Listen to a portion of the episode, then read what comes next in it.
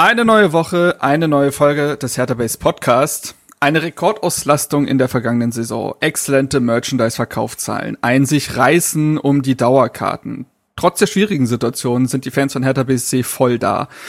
Wie die alltägliche Arbeit mit und um die Fans wie auch Mitglieder funktioniert, besprechen wir nun mit dem Teamleiter Mitgliederbetreuung von Hertha wie auch Freund des Hauses Steven Redetzky. Let's go. Hallo Hertha-Fans! Das ist der Hertha Base Podcast mit Lukas Kloss und Marc Schwitzky.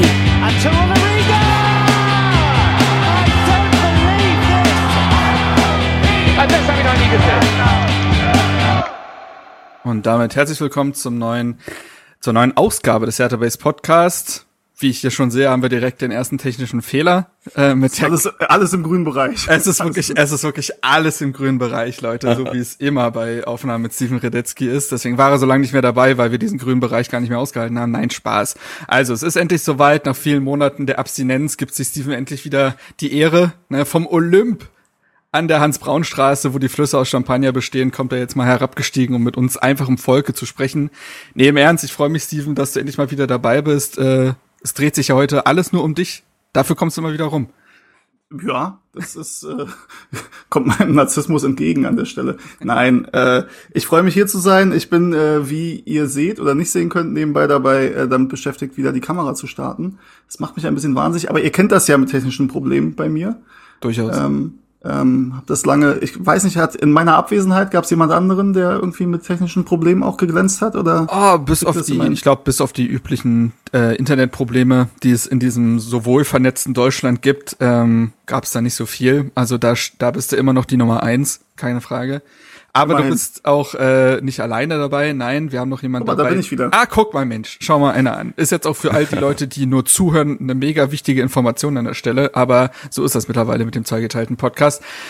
So, was dreigeteilt ist, ist diese Podcast-Aufnahme, denn neben Steven ist auch noch Misha dabei. Misha, du hast einen eigenen Hertha-Fanclub, du nimmst jedes Heimspiel mit und, und auch viele Auswärtsfahrten, du gibst Workshops, bist also ein überaus aktives Vereinsmitglied und kannst dementsprechend hier den, ich nenne es jetzt mal Gegenpart einnehmen, sodass sich das, glaube ich, alles schön die Waage hält.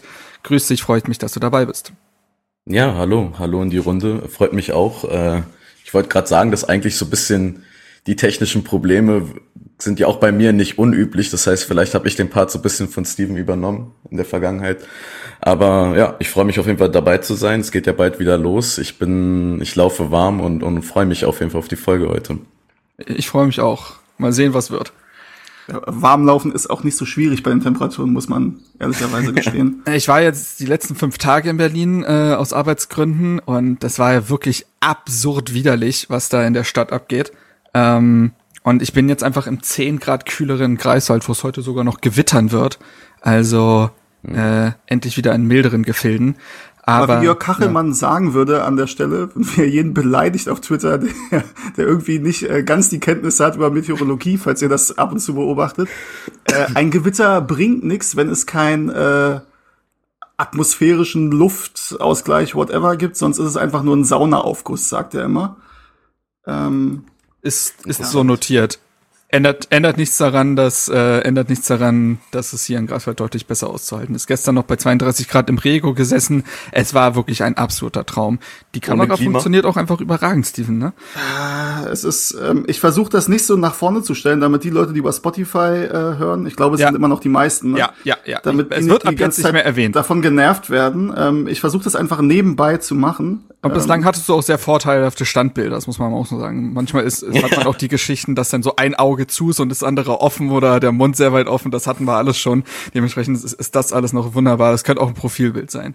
Ja. Gut, reden wir nicht mehr darüber. Reden wir lieber darüber, was heute passiert. Also wir wollen, wie gesagt, heute über dein Kernthema sprechen über die Mitgliederbetreuung, was natürlich aber auch Fanbetreuung allgemein durchaus auch einschließt. Ähm, du tanzt ja dann auf vielen Hochzeiten, auf welchen du auch nicht tanzt thematisch, wollen wir heute auch klären, denn es hat sich ja schon so eingebürgert, dass die Leute gefühlt dich als Ansprechpartner für absolut alles nehmen, was bei Hertha so abgeht, was glaube ich auch aus dem Gefühl der Nahbarkeit entsteht. Also du bist einfach da als äh, Ansprechpartner gerne gesehen und deswegen fragen dich, glaube ich, auch Leute Dinge, die du gar nicht weißt oder zu denen du nichts sagen kannst.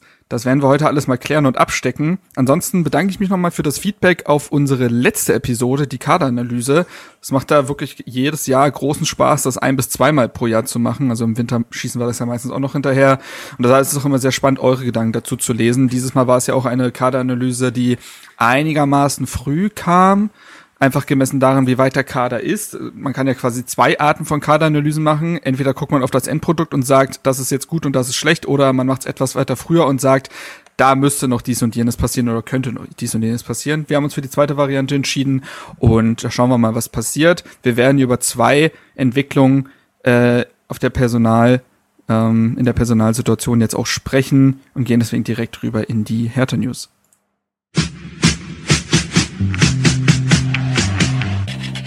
Hertha News. Ja, wir haben eine feste Sache und eine Sache, die sich, ja, verfestigt. Die erste Sache ist die Verpflichtung von Toni Leistner. Nachdem wir in der letzten Episode der Kanalyse noch drüber gesprochen hatten, dass die Innenverteidigung, wenn sie denn so bleiben würde, eigentlich ja ganz okay sich sogar darstellt, aber wir auch davon ausgehen, dass sich noch etwas verändern wird, hat Hertha Tatsachen geschaffen, beziehungsweise vielleicht auch ja etwas vorgegriffen, denn ich glaube nicht, dass Toni Leisner kommt und sonst kein Innenverteidiger geht.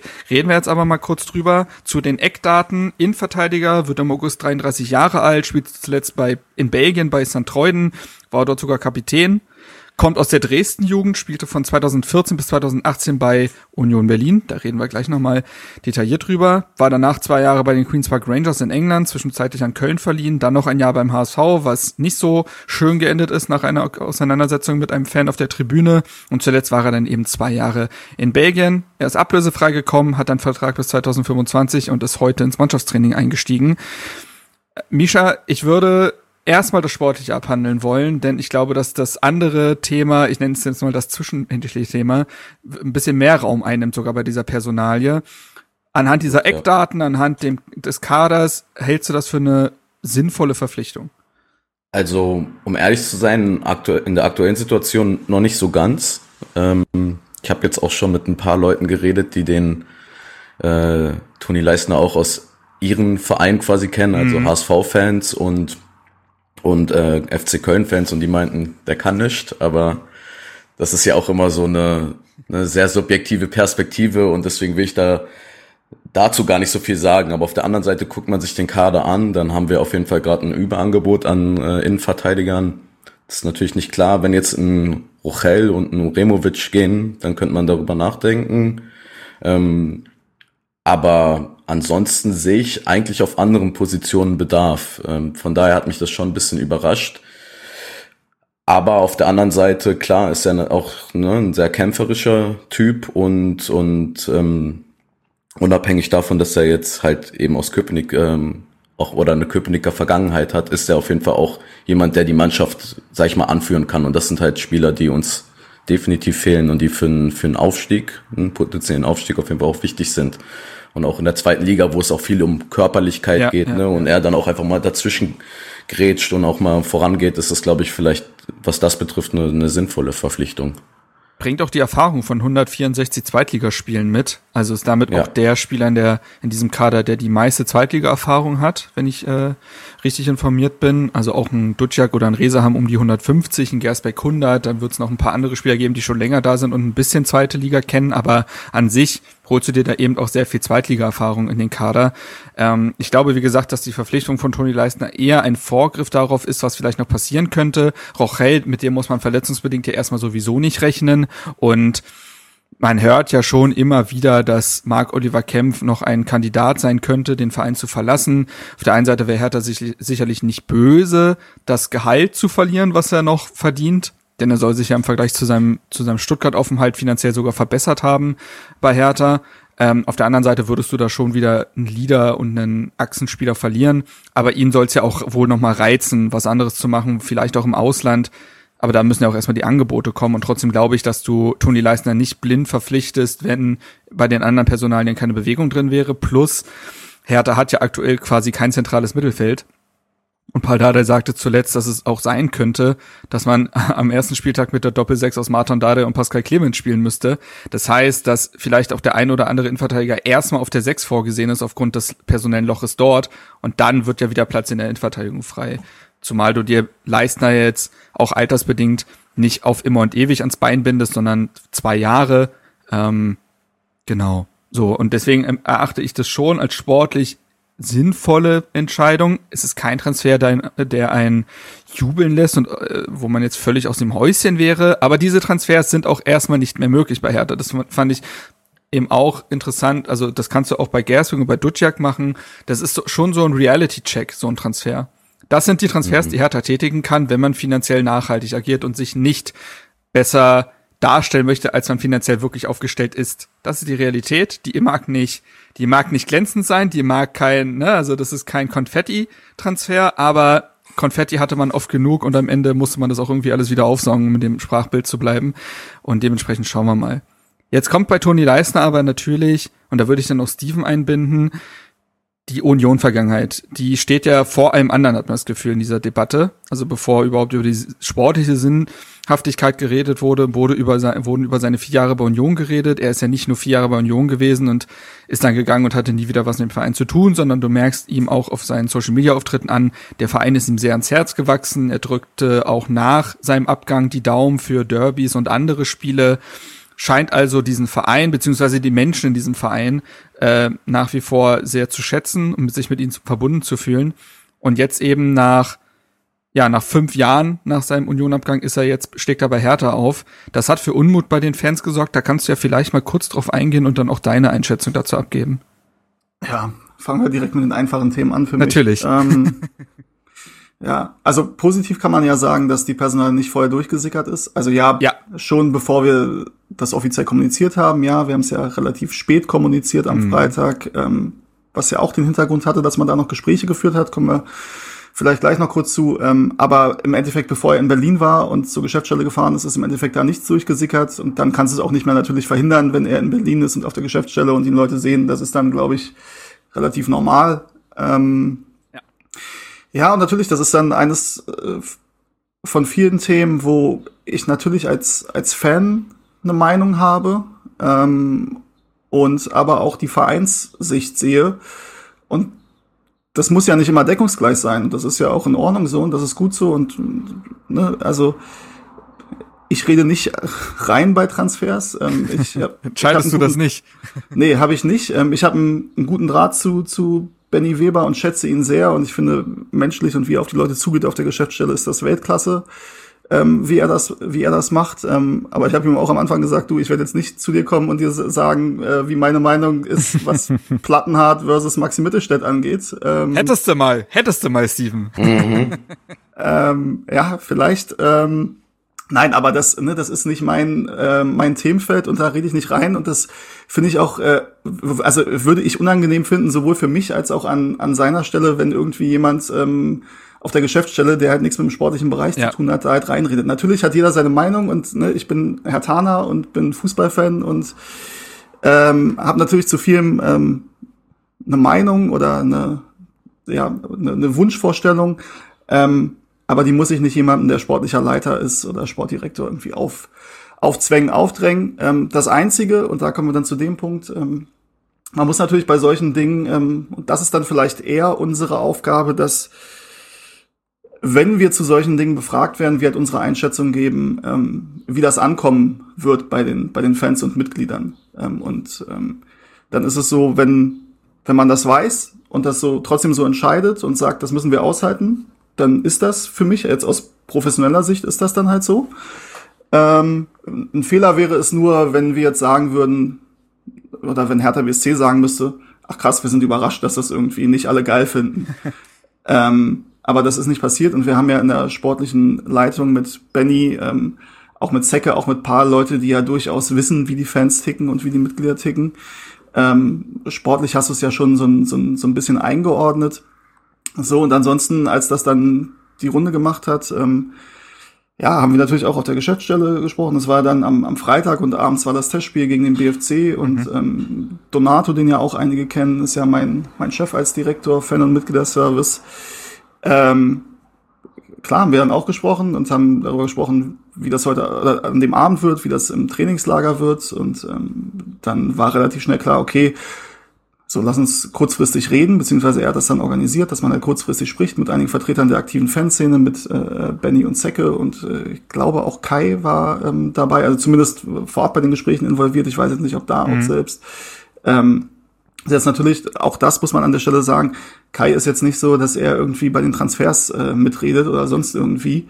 Ähm, das würde ich auch als falsch empfinden. Das vielleicht nur, das ist ja auch in der Satzung, glaube ich, festgeschrieben, dass natürlich ab einem gewissen ähm, Gehaltsrahmen, der auch, also angesichts was, was äh, Spieler verdienen, auch immer noch was Zweitligaspieler verdienen, so gering ist, dass meiner Meinung oder meines Wissens nach da jeder Transfer halt abgesegnet werden muss. Ähm, da gibt's dann auch Leute, die sagen, ja, ihr habt das ja alles mit abgesegnet, äh, dann seid ihr ja, ne, also könnt ihr euch ja nicht aus der Verantwortung ziehen. Ja, auf der anderen Seite, ähm, ich glaube, wenn du dann bei Transfers sagst als Präsidium und ja, da bist du ja originär nicht sportlich irgendwie verantwortlich oder hast auch vielleicht nicht deine Expertise sportlich. Wenn du da bei Transfers Nein sagst, ähm, kannst du dir wahrscheinlich auch einen neuen Sportdirektor suchen, weil das so ein Misstrauensvotum im Endeffekt ist, ähm, dass das dann nicht funktioniert und das wird auch kein Geschäftsführer Sport oder Sportdirektor äh, mit sich machen lassen auf Dauer, dass dann das Präsidium sagt, nee, den holen wir nicht, das äh, machen wir nicht. Muss eine gewisse Autonomie den Leuten auch zugestehen. Exakt, exakt. Ähm, aber das heißt ja nicht, dass du nicht trotzdem Fragen stellen kannst, ne? Oder dass du das, was ja vielleicht auch in der Vergangenheit zu selten passiert ist, mal hinterfragst, ob das, ob das denn passt zur sportlichen Philosophie, ob das in die Gehaltsstruktur passt, solche Dinge. Ähm, aber es geht halt nicht so weit, dass man dann als, als Präsidium sagt, nee, machen wir nicht, seid ihr. Also, ne, also wenn du, wenn du an dem Punkt bist, dass du bei dir bei Transfers denkst, machen wir nicht, dann musst du wahrscheinlich dich umgucken nach einem neuen Also ich glaube, das passiert öfter, als wir denken im Profifußball. Also ich glaube schon, dass es dann oft diese, diese Hybriden gibt im ich bin Präsident und Investor des Vereins und das läuft hier schon nochmal alles über meinen Schreibtisch. Also ob das die Leonards in Aue sind oder ähnliches, da kann ich mir schon sehr gut vorstellen, dass da wahnsinnig aktiv reingeredet wird und dass das eben auch nur Personen aushalten können, die damit irgendwie dann auch okay sind. Aber ich glaube auch, dass es bei so einem Verein, wie er bei Hertha geführt wird, eben nicht der Fall ist. Ja, gut, aber bin ein bisschen ähm, vom Thema abgekommen. Also es natürlich habe ich auch am Freitag mit mit Leuten gesprochen und ähm, war natürlich Thema. So und ich kann äh, völlig verstehen aus Fansicht, dass man das ähm, nicht so geil findet. Und natürlich sind die die äh, Instagram-Posts von ihm rumgegangen. Hast du ja auch bei geholfen, Marc, dass sie noch rumgegangen Ja, ist ja wohl. Ist ja, ähm, ich stehe auf der anderen Seite der ja, des Feldes. Nein, alles, ja, nein, alles gut, bringt ja auch nichts, das, das unter den Tisch äh, zu kehren. Ja. Ähm, Wobei ich das verstörendste Bild eigentlich fand, dass er sich ein Partner-Tattoo mit seiner Freundin hat stechen lassen mit den Worten Och, YOLO. Nee. Das, das ist eigentlich, da haben wir viel zu wenig drüber geredet. Oh nein. ja. Ähm, Äh, aber äh, sagen wir so, ähm, Paul Dada hat ja in seiner ersten Amtszeit gesagt, dass er viele Spieler hat, die super Schwiegersöhne wären mhm. ähm, und alle super nett sind. Ich glaube, Toni Leisner gehört er nicht dazu. Ähm, ist er, glaube ich, nicht die, die Lieblingsschwiegersohn-Kategorie. Ähm, und deswegen, also wenn man sich mal, wenn man das, was er so zum Fußball sagt und zur Fußballkultur. Und ich habe eine Sache gesehen, da hat irgendjemand äh, war in einer alten Försterei auf der Haupttribüne und hat sich aufgeregt, dass er irgendwie eine Bierdusche abbekommen hat beim Tor. Ähm, und dann gab es halt irgendwie eine Union-Seite oder Fanclub, weiß ich jetzt nicht genau, die geschrieben hat so, ey, wenn du damit ein Problem hast, dann ist die alte Försterei vielleicht nicht richtig für dich. Mhm. Ähm, und dann meinte, ähm, hat Toni Leistner irgendwie das kommentiert ähm, und meinte, ja, also äh, wer damit ein Problem hat, der, der hat den Fußball nie geliebt. So nach dem Motto. So, und das ist ja eigentlich, wenn man den Union-Kontext da raus nimmt, ja, ja. der nicht rauszunehmen ist als Herr Thaler, das weiß ich, das verstehe ich, aber das ist ja eigentlich eine Einstellung zum Fußball, die ich geil finde. Ähm, ne, und äh, dieses ein bisschen, bisschen dreckig, ein bisschen, bisschen erdig und das ist das, was wir auch brauchen. Aber nochmal, und ich werde jetzt hier niemanden versuchen zu überzeugen, ähm, natürlich hat Toni Leistner in der Vergangenheit gezeigt, dass er Union sehr, sehr zugewandt ist. Und ich glaube, ähm, man muss ihm klar machen, dass er in Zukunft sehr vorsichtig sein muss, wie er sich da äußert. Das wird er auch selbst wissen. Ähm, und er muss sich einfach komplett reinhängen, weil er wird natürlich von den Fans sehr, sehr genau beobachtet. Ähm, ja, und äh, natürlich muss ich dann sagen, man muss ihm jetzt die Chance geben, ähm, das zu machen. Ähm, ne, bei Union hat ja auch ein ehemaliger Herr Tana gespielt. Ähm, Auch wenn Genki Haraguchi sich jetzt vielleicht auch aufgrund seines Typs nie so offensiv geäußert hat, wie das Toni Leistner gemacht hat. Ja, Robert also Andrich, also, ne? Robert Andrich. Das ja. ist tatsächlich ein interessanter Fall mit der äh, als Akademiespieler. Der hat sich dann ja auch sehr klar geäußert, was Hertha oft angeht, was ja öfter mal konterkariert wurde von einem Zecke Neundorf, der sagt, ach, der Robert, der ist eigentlich Hertha, weiterhin Hertha-Fan, der erzählt das nur.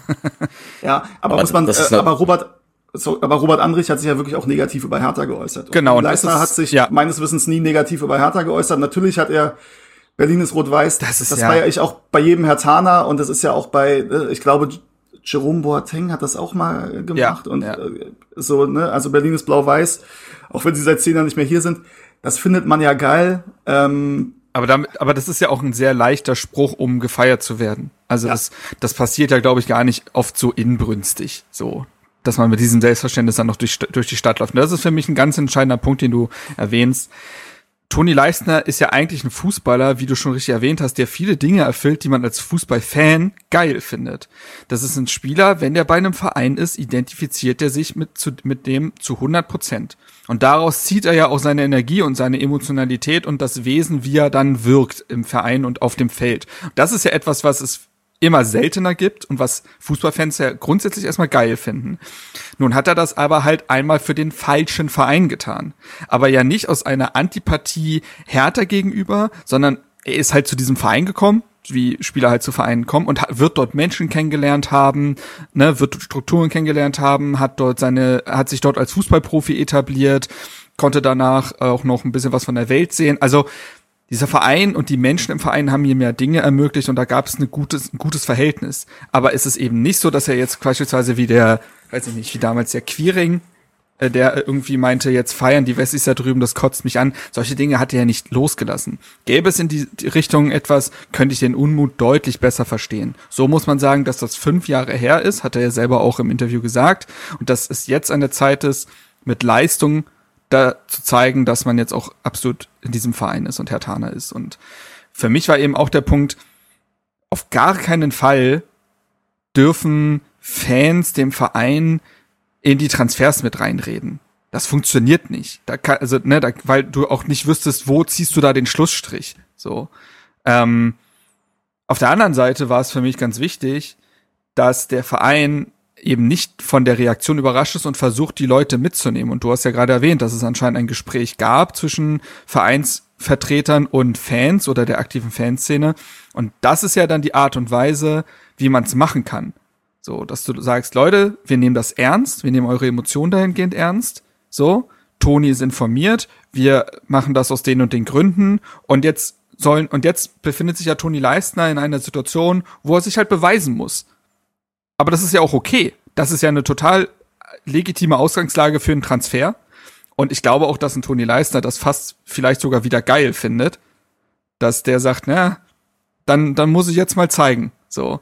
Ähm, und dann wird man, den Rest wird man sehen. Und wenn er sich jetzt nicht mehr, wenn er sich einfach gar nicht mehr dazu äußert, wenn er Leistung bringt, wenn er vielleicht den einen oder anderen sympathischen Spruch mal bringt im Hertha-Trikot, glaube ich, dass die Personalie sich sehr viel schneller leichter gestaltet, als es jetzt erstmal den Anschein macht. Misha, hast du da noch einen Gedanken zu?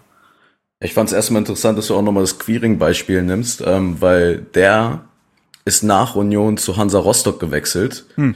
und hat ist ja auch nicht ähm, nur irgendwie in der Union-Jugend gewesen und äh, find den, findet den Verein geil, sondern der hat auch sehr enge Kontakte zur aktiven Fanszene ah, okay. und hat ein Wuhle-Syndikat-Tattoo äh, auf seiner Wade ähm, und das fand natürlich, ähm, das fanden das die. Die richtige die, Stelle übrigens, dass die Kamera ausgeht an der Stelle, wenn meine ja. dazu Wir wollten es doch nicht mehr ansprechen. ja. ja. Ja, also ähm, ähm, da gab es auch ähm, ne, Gespräche mit der aktiven Fanszene, mhm. mit den Subtos. Okay, das wusste ich und, gar nicht. Mhm. Ähm, und es gibt auch andere Beispiele, nämlich Emanuel Neuer bei Bayern, äh, der irgendwie auch Teil oder Kontakte zur aktiven Fanszene äh, auf Schalke hatte. Und äh, die Bayern-Fans fanden das nicht so lustig, als der kam. Das heißt, es gab schon oft so mhm. Beispiele in der mhm. Vergangenheit, ne, wo die Fanszene das nicht irgendwie gut fand, dass gewisse Spieler gewechselt sind. Und ich würde sagen, die beiden Beispiele, also vor allem das neue Beispiel, klar, da auch das Sportliche natürlich irgendwie die Wogen geglättet, aber es gibt jeden Fall Beispiele, die zeigen, es geht irgendwann. Ja, Ja, und das muss ja. sich einfach so ein bisschen aus, ja, es muss ein bisschen auslaufen. Ähm, mir, mir schwören so ganz viele Gedanken dazu im Kopf. Ich glaube, wenn ihr mich jetzt äh, am Freitag gefragt hättet, da habe ich auch was zu getweetet, dann hätte gesehen, ich dazu ja.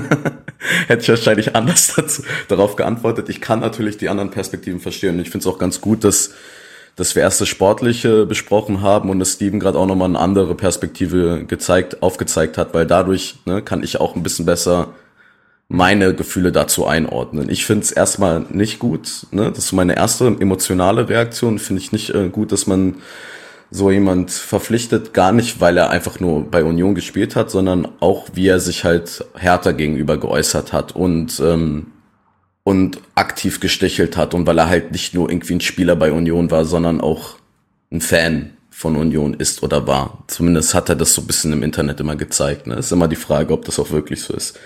So, das ist meine erste Reaktion. Jetzt ist es natürlich so, es ist passiert und jetzt müssen wir irgendwie damit umgehen und ich bin jetzt auf jeden Fall der Letzte, der jetzt jedes Mal irgendwie den auspfeifen wird, wenn der am Ball ist. Das und, ist für mich äh, genau der Punkt nämlich. Also du musst ihm ja jetzt auch erstmal die Chance geben, wenn der jetzt äh, vor, wenn der jetzt im Stadion vorgestellt wird und alle schreien danach Arschloch oder äh, pfeifen den bei Ballkontakten aus, da wird ja niemals eine Geschichte draus, bei der irgendeine Partei was gewinnt.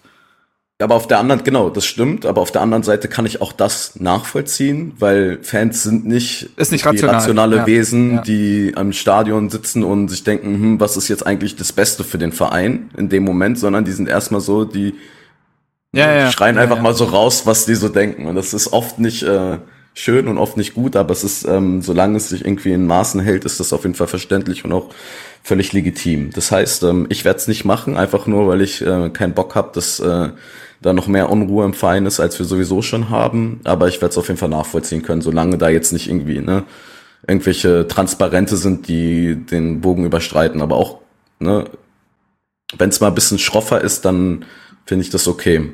Aber wie gesagt, da gibt es verschiedene Perspektiven. Man muss halt gucken, was man damit macht.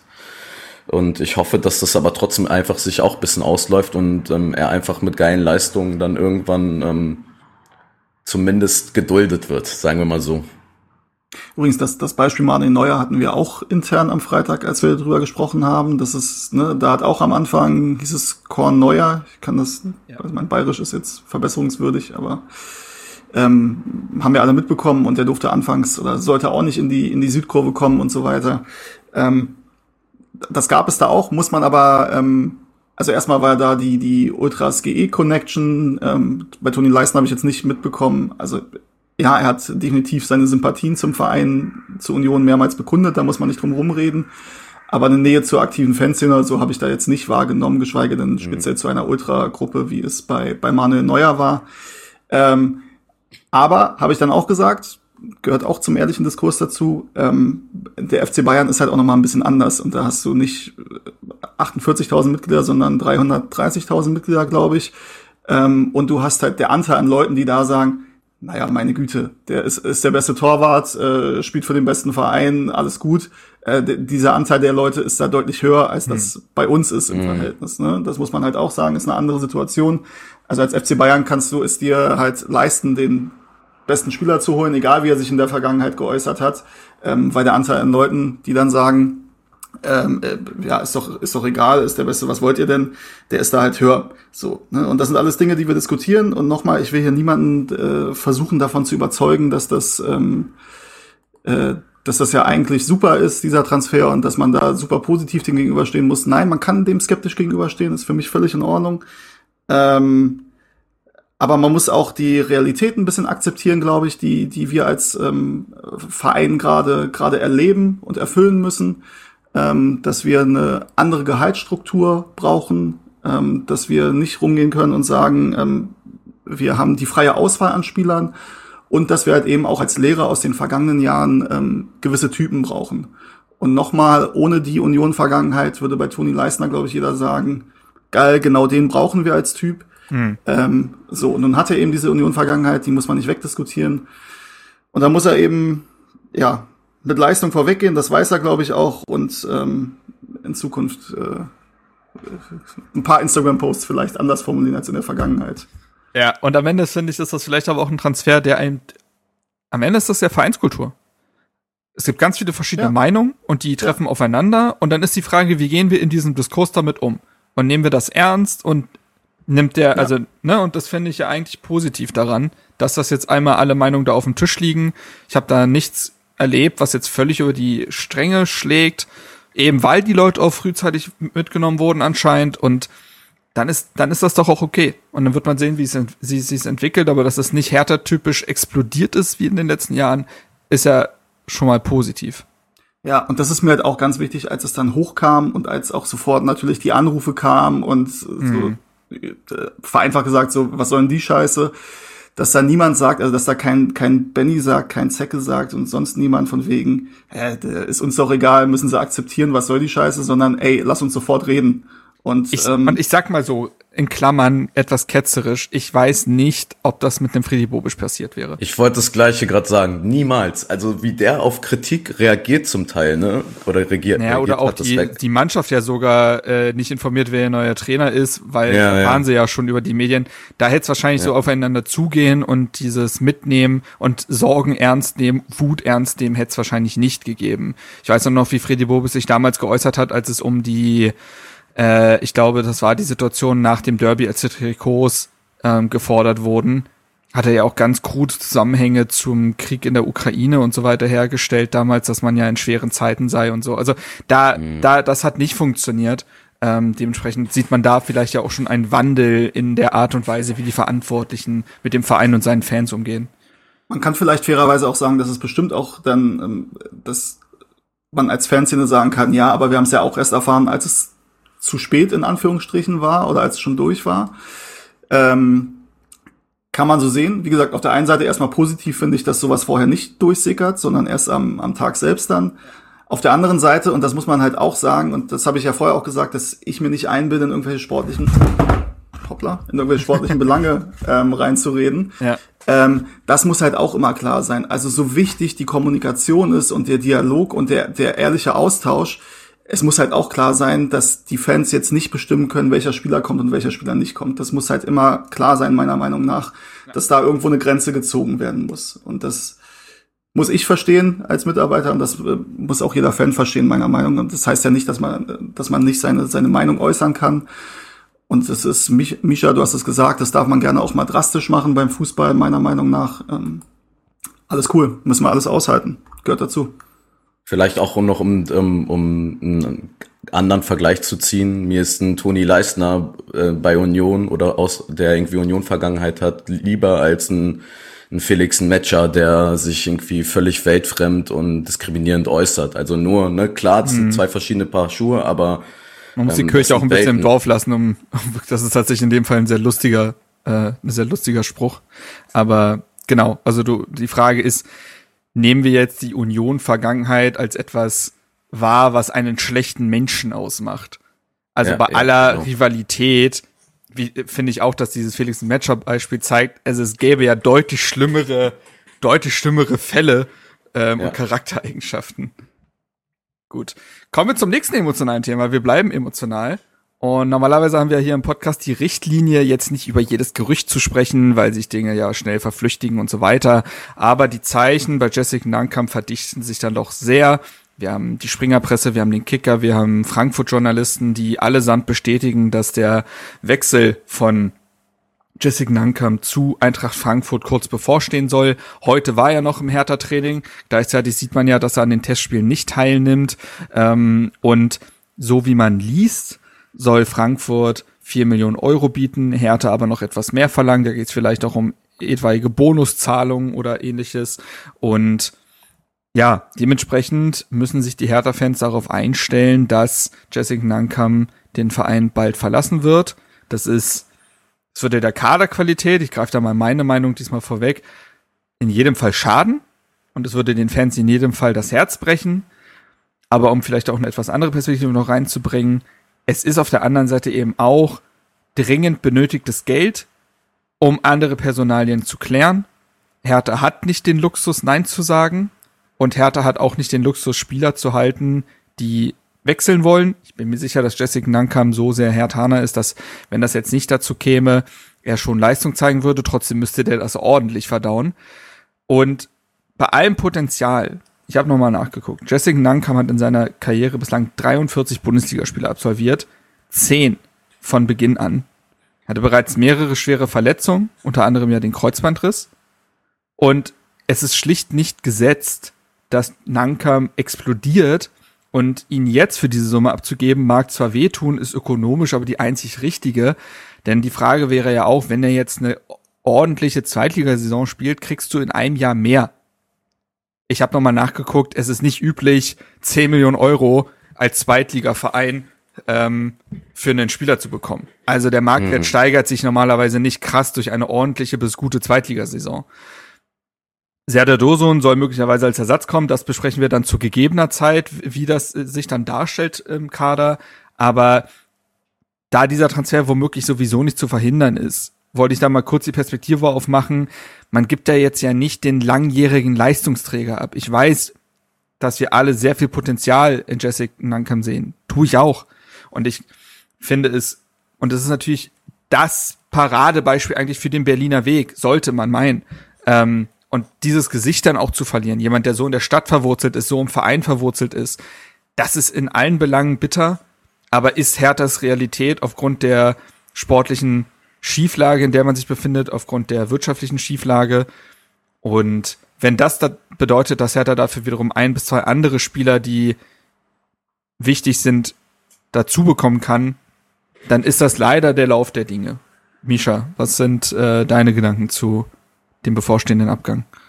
Ich glaube, auch da muss ich wieder so den emotionalen Misha vom, okay. vom, vom rationalen äh, kurz unterscheiden. Also emotional bricht's mir das Herz. Ich glaube, ein Gangkampf war zum er also das erste Mal seit langem ein Spieler, dem ich dem ich so die Identifikation abgekauft habe, dem, mit dem ich mich auch selber identifiziert habe. Ich habe immer das Gefühl, ganz oft ist es so ne, plakativ und irgendwie sehr oberflächlich, aber bei ihm hatte ich das Gefühl, dass da schon ähm, vielleicht seit Toruna Riga bisschen, mhm.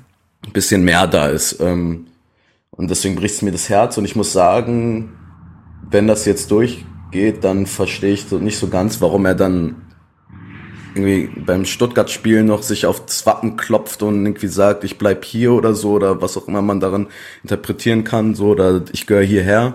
Finde ich bisschen schade, finde ich ist dann unnötig. Auf der anderen Seite, ein Spiel ist emotional und in sagen. Momenten macht man halt ne Sachen, die man danach vielleicht nicht machen würde. Also und kennt, da kommen wir kennt man von den Rängen ja auch. Da würde man, macht man auch Sachen, die man vielleicht sonst im normalen Leben nicht machen würde. Ja. Und am Ende des Tages war das, glaube ich, um den Moment kurz zu beschreiben, den habe ich nämlich in der letzten Folge, glaube ich, auch schon erwähnt. Ich finde es schwierig, ihm daraus einen Strick zu drehen. Das ist ein hm. 22-jähriger Vollblut-Tertaner, das bleibt er auch. Und in dem Moment ging es darum, seinen Verein in der Klasse zu halten. Übrigens, wenn er weiter Bundesliga spielen könnte bei Hertha, bin ich mir ziemlich sicher, würde er auch bleiben. Und für ihn ging es ja. darum, seinen Verein in dem Moment zu retten. Und diese Identifikation hat er in dem Moment gespürt und er wollte in einem ultra wichtigen Spiel die Fans nochmal mitnehmen. Und ich glaube, dass ein Wechsel zu Frankfurt nichts an seiner Vereinsliebe verändert. Nee, also ich würde schon sagen, es gäbe Spieler, die bleiben würden, aber ich will ihm das nicht vorwerfen. Und ich würde ihm auch nicht vor, also rückblickend jetzt, ne, werde ich ihm auch nicht vorwerfen, dass er das da gemacht hat. Ähm, es hat mir einfach nur, es macht es mir vielleicht einfach auch nur ein bisschen schwieriger, mhm. das zu akzeptieren. Ähm, aber auf der anderen Seite wissen wir vielleicht ja auch nicht, was ähm, intern finanziell auch nochmal für eine Situation ist. Ich kann mich nur erinnern, Davy Selke, als der zu Leipzig gewechselt ist, hat sich im, also hat er zumindest behauptet, rückblickend ähm, herausgestellt, dass der Verein ihn verkaufen musste, mhm. Um Geld zu generieren. Das heißt, wer weiß, vielleicht geht's Hertha so schlecht und es ist nicht abwegig, dass sie gesagt haben, okay, wir brauchen das Geld jetzt, um irgendwie in, in der Breite ähm, noch ein bisschen besser aufgestellt zu sein. Ähm, und gerade weil er in der Vergangenheit so oft verletzt war, kann man natürlich auch nicht das Risiko ausschließen, dass auch nur körperlich robuste zweite Liga ihm vielleicht auch nochmal mehr Verletzungen ne, irgendwie äh, zubereiten werden. Von daher, das kann ich irgendwie verstehen. Ähm, wie gesagt, es tut mir weh äh, und jetzt verstehe ich auch, warum er ähm, das so müde weggelächelt hat, ob dass er, dass ich mich freuen würde, dass er bei Hertha bleibt, als ich ihn am Flughafen getroffen habe und er nur so, mm, okay, und sich dann irgendwie wieder weggedreht hat. Aber ja, es ist schon bitter insgesamt. Steven, hast du dazu Worte oder wollen wir lieber zum Hauptthema übergehen? Ist er noch da, ist die Frage. Er ist noch da, er war nur stumm. Ah. Ähm, ich kann mich da äh, inhaltlich euch, euch beiden nur anschließen. Ähm, muss man nicht drüber reden, wäre natürlich bitter, wenn er geht. Ich habe da auch keine Kenntnisse, die jetzt über eure und über das, was man halt so liest und auf Twitter und mhm. sonst wo mitbekommt, ähm, hinausgehen. Ähm, ne, klar, das ist natürlich, und dann fliegt er natürlich um die Ohren, dass du sagst, Berliner Weg und ähm, wir bauen auf unsere eigenen Talente und dann ist einer der, wenn nicht gerade der, auf den die Leute ihre Hoffnungen legen, der ist im Gespräch bei einem, bei einem anderen Verein und dann musst du sagen, natürlich, also rein aus egoistischer, karrieretechnischer, sportlicher Sicht kannst du das natürlich verstehen, dass wenn Eintracht Frankfurt fragt und du bist aktuell bei einem Zweitligisten, dass du dann zumindest nicht sofort sagst, nee, auf gar keinen Fall. Das muss man ja, ne, aus, aus seiner Sicht ist das, ist das nachzuvollziehen. Ich glaube, ihm würde sportlich das schon gut tun, hier eine, eine wichtige Rolle zu spielen und hier klarer Stammspieler zu sein. Und ähm, er hat auch von seiner Art her, glaube ich, das, das Potenzial dazu, schnell zum Führungsspieler zu werden. Ähm, aber im Endeffekt, ich entscheide es nicht und ihr habt es gesagt, wir sind dann auch, also wenn ein Spieler zumindest das für sich nicht ausschließt und ähm, überlegt, äh, woanders hinzugehen, dann sind wir natürlich auch in einer Situation, wo wir nicht sagen können, du bleibst auf jeden Fall, ist uns egal, was, was geboten wird, ähm, wir brauchen es nicht, wir behalten dich, sondern dass du dann natürlich als Verein gucken musst, okay, dann lass uns mal für alle Seiten eine vernünftige Lösung finden. Ähm, wohin das bei ihm geht, habe ich schon gesagt, weiß ich nicht, weil ich keinerlei Infos habe, die ähm, über das hinausgehen, was man so liest. Wäre schade, aber äh, es ist wie es ist und es ist ja auch nicht, ist nicht der erste Transfer, der, der wehtun würde in die eine oder andere Richtung und ja, im Endeffekt, so, so hart es klingt, ist halt, ist halt Profifußball, ist ein Geschäft, ähm, müssen wir mit leben. Ich verstehe auch dich, Misha, wenn du sagst, ähm, es ging mir ja auch so im, im Stadion gegen, gegen Stuttgart, die Szene. Natürlich, ne, da hat er mich auch angezündet. Und natürlich ist diese Szene auch im Kopf, wenn man dann liest, okay, ähm, er geht vielleicht zu Eintracht Frankfurt oder wechselt vielleicht. Das kannst du ja nicht wegwischen. Das ist dann im Kopf. Das ist so. Ähm, so, aber so oder so ist er deswegen kein Arschloch, ist er deswegen kein schlechter Mensch. Ich weiß nicht, ob ihr das, das, das Video gesehen habt. Ähm, da ging ja vor allem diese, dieses Zitat äh, rum ähm, zu, zu Union, dass mhm. die angefragt haben und was er dazu gesagt hat. Dem ist das ja nicht scheißegal. Ähm, mhm. Und der weiß schon, wo er herkommt und würde nicht alles machen. So, aber in der Vergangenheit ist vielleicht auch, ne, das wisst ihr ja auch, nicht alles mit unseren Jugendspielern immer, immer gut gelaufen, immer richtig gelaufen. Vielleicht wurden in der Vergangenheit auch Versprechungen gemacht, die nicht eingehalten wurden. Ähm, und die ganzen letzten Jahre und die ständigen Trainerwechsel und dreimal ändern von jeder Philosophie. Und ähm, das hat sicherlich auch nicht ähm, dabei geholfen, dass jeder sagt, das ist hier meine absolute Heimat und hier bleibe ich. Ähm, mhm. ne, das sind dann halt alles Dinge, die ja, dazu führen, dass die Leute halt leider darüber nachdenken, wenn so ein Angebot kommt. Ja, vor allem, also ich will ihm jetzt nicht unterstellen, dass er sich von allem rein, allen reinquatschen lässt, aber seine engsten Freunde sind, oder mit denen er immer in der Öffentlichkeit auftritt, sind Toruna Riga, Sidney Friede, Eli Geller und dieser Bilal, die alle vier irgendwie härter Vergangenheit haben und nicht gut über den Verein reden oder auch keine guten Erfahrungen zum Teil gemacht haben, ja. ne, also wie man mit denen umgegangen ist. Und ähm, das ist dann ja auch vielleicht etwas, was irgendwie auch vielleicht, wenn es auch nur subtil eine, eine, einen Einfluss hat, auf jeden Fall seine Entscheidung irgendwie beeinflussen kann oder ein Faktor sein kann. Und ich glaube auch ein großer Faktor ist, dass ähm, er zuletzt erzählt hatte, ich glaube im besagten Interview, dass er, also dass lange Zeit nur sein Vater sein Berater war und er mittlerweile Volker Strutt dazu gewonnen hat und Volker Strutt ist ja so eines der bekanntesten Beratergesichter Deutschlands und ich glaube, wenn du dir den holst, dann spricht das eher dafür, dass du den klassischen Karriereweg bestreiten möchtest, denn er bräuchte keinen mhm. Volker Struth, wenn er nach, wenn er in Berlin bleiben möchte. So. Das ist, wie gesagt, alles legitim, aber es sind alles Anzeichen für mich dafür, dass er schon guckt, wo er bleibt. Und ich finde in dem Interview, und das fand ich aber auch sehr, sehr menschlich und sehr echt, wo er sagt, ey, er musste bei diesem Union-Angebot schon ein, zwei Minuten sich zurücklehnen und drüber nachdenken, weil er so viel Scheiße gefressen hat in den letzten Jahren mit den Verletzungen, so vielen Rückschlägen, vielleicht auch erst Nichtbeachtungen von Trainern oder was auch immer, dass der Anruf eines Champions League Vereins einen nicht kalt lassen kann, weil damit ja einhergeht, dass du sportlich irgendwie geschafft hast, dass du es finanziell geschafft hast, ne, dass da ganz viele Sorgen von dir abfallen, dass du gesehen wirst. Und dasselbe ist ja bei Eintracht Frankfurt eindeutig der Fall. Bloß, dass da eben wegfällt, dass es nicht Union ist und er dementsprechend das besser für sich und sein Hertha-Herz irgendwie verargumentieren kann. Und ich konnte das sehr gut nachvollziehen.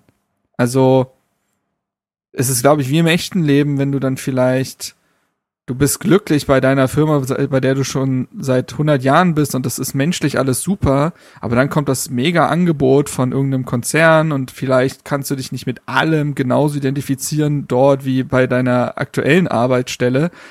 Aber es ist größer, es bietet mehr Chancen, du verdienst besseres Geld, du kannst, ne, das ist, und am Ende des Tages, äh, Jessic sagt es in dem Interview sehr klar, er war nicht gut in der Schule. Er, er ähm, hat da nicht so viel Interesse gehabt. Er wüsste absolut gar nicht, was er tun würde, wenn er nicht Fußball spielen würde. Und er hatte schon seinen ersten Kreuzbandriss. Da gehst du, glaube ich, auch nach solchen Dingen. Ist einfach so. Und das ist, das, das, das ist irgendwo ja auch wieder menschlich und verständlich. Und dann besprechen wir hier in der Podcast-Folge seinen Transfer, wenn er denn soweit ist, besprechen dann auch, wer ihn ersetzen könnte, denn dass ein Ersatz kommt, dürfte klar sein. Ähm, und damit würde ich sagen, gehen wir dann in das Hauptthema über. Und Steven, da würde ich insofern anfangen, als dass ich eine Stunde vor der Podcastaufnahme nochmal ganz spontan bei Twitter gefragt habe, was die Leute denn so für Fragen haben. Und ich würde jetzt gar nicht erst mit den Fragen an, anfangen, in, sondern interessant war da, dass Leute wieder Fragen gestellt haben, die deinen Kompetenzbereich deutlich übersteigen. und die. Das gibt's nicht. Das kann nicht sein. Das kann nicht sein. Das kann nicht sein. Aber ne, für die du nicht zuständig bist, du bist, glaube ich, das liegt einfach an dieser Nahbarkeit, dass du ja nicht, es liegt nicht so lange zurück, dass du ja selber Fan warst und also bleibst du ja auch das weiterhin, aber nur Fan sagen, warst. Gar nicht zurück bin ich immer noch. Ähm, ja. Also dass du nur Fan warst, ne? Ja. Und in der Situation von den anderen quasi warst und auf Twitter zugegen bist und so weiter, auf unserem Discord zugegen bist und Leute deswegen das Gefühl haben, wenn es irgendwas zu Hertha gibt, dann frage ich mal den Steven, ich krieg da schon eine gehaltvolle Antwort. Nun ist es aber eben so, dass du einen klar abgesteckten Bereich hast und deswegen würde ich gerne, start doch wirklich gerne mal von Beginn an, wann hast, also einfach damit alle auch mal gehört haben, wann hast du angefangen, wie hast du angefangen und was hat sich seitdem entwickelt und was sind die Bereiche, in denen du wirklich arbeitest und was beeinflusst du eigentlich? Ja, ähm, also ich habe ja, ich glaube, das letzte Mal war ich hier im, im Dezember ähm, mhm. noch bei, bei Lukas in, Richtig. in, in, seiner, in seinem Schloss, muss man fast, muss man ja fast sagen. Ähm, und da habe ich ja ähm, erzählt, ähm, dass ich bei Hertha anfange und wie es dazu gekommen ist. Deswegen da würde ich jetzt ähm, nicht nochmal ausholen, wie es dazu gekommen ist, ähm, sondern eher die, die Zeit seitdem mhm. betrachten. Ähm, ich habe am 2. Januar angefangen, also zum Anfang des Jahres. Ähm, und ähm, ja, ich, ich bin Teamleiter der Mitgliederbetreuung, ähm, bin es bin es nach wie vor und ähm, dementsprechend ist es halt mein Job, die Mitgliederbetreuung ähm, zu leiten und dann ähm, fängt man sehr, sehr früh an oder man merkt sehr, sehr früh, okay, ähm, das ist halt, natürlich ist Hertha BSC in dem Fall ist ja auch ausgegliedert, also ich bin bei der KGA angestellt, nicht beim, beim EV ähm, wie fast alle, die, ähm, hm. die dort arbeiten auf der Geschäftsstelle. Ähm, und du merkst halt sehr schnell, okay, das ist natürlich ein anderes Arbeiten als jetzt beispielsweise, ich war vorher acht Jahre bei der DKB in verschiedenen ähm, Positionen. Ähm, und das ist natürlich schon etwas anderes in dem Fall, ähm, dass das manchmal auch schwierig abzugrenzen ist, was ist jetzt originär mein Aufgabenbereich. Also natürlich mhm. ist, es, ist es mein Aufgabenbereich, mich im Endeffekt um Mitglieder zu kümmern, mich darum zu kümmern, dass, wenn neue Mitglieder kommen, dass wir die ne, vernünftig hochladen, dass die schnell ihre Unterlagen bekommen. Wenn ein Mitglied austritt, dass wir das vernünftig beantworten. Mitgliederservice, das heißt, dass das äh, Mitgliedertelefon liegt auch ähm, zu großen Teilen bei uns.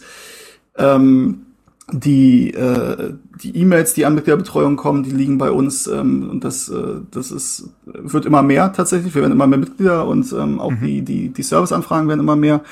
Ähm, die Mitgliederversammlungen zu organisieren. Wir hatten ähm, relativ kurzfristig einen Härte am Austausch im, im Februar, ähm, kurz nach der Trennung von von Freddy Bobic. Ähm, das äh, liegt dann mit bei mir, sowas zu zu organisieren ähm, und natürlich auch zu überlegen, wie kann man das vielleicht alles noch also wo kann man sich weiterentwickeln, wo kann man sich verbessern.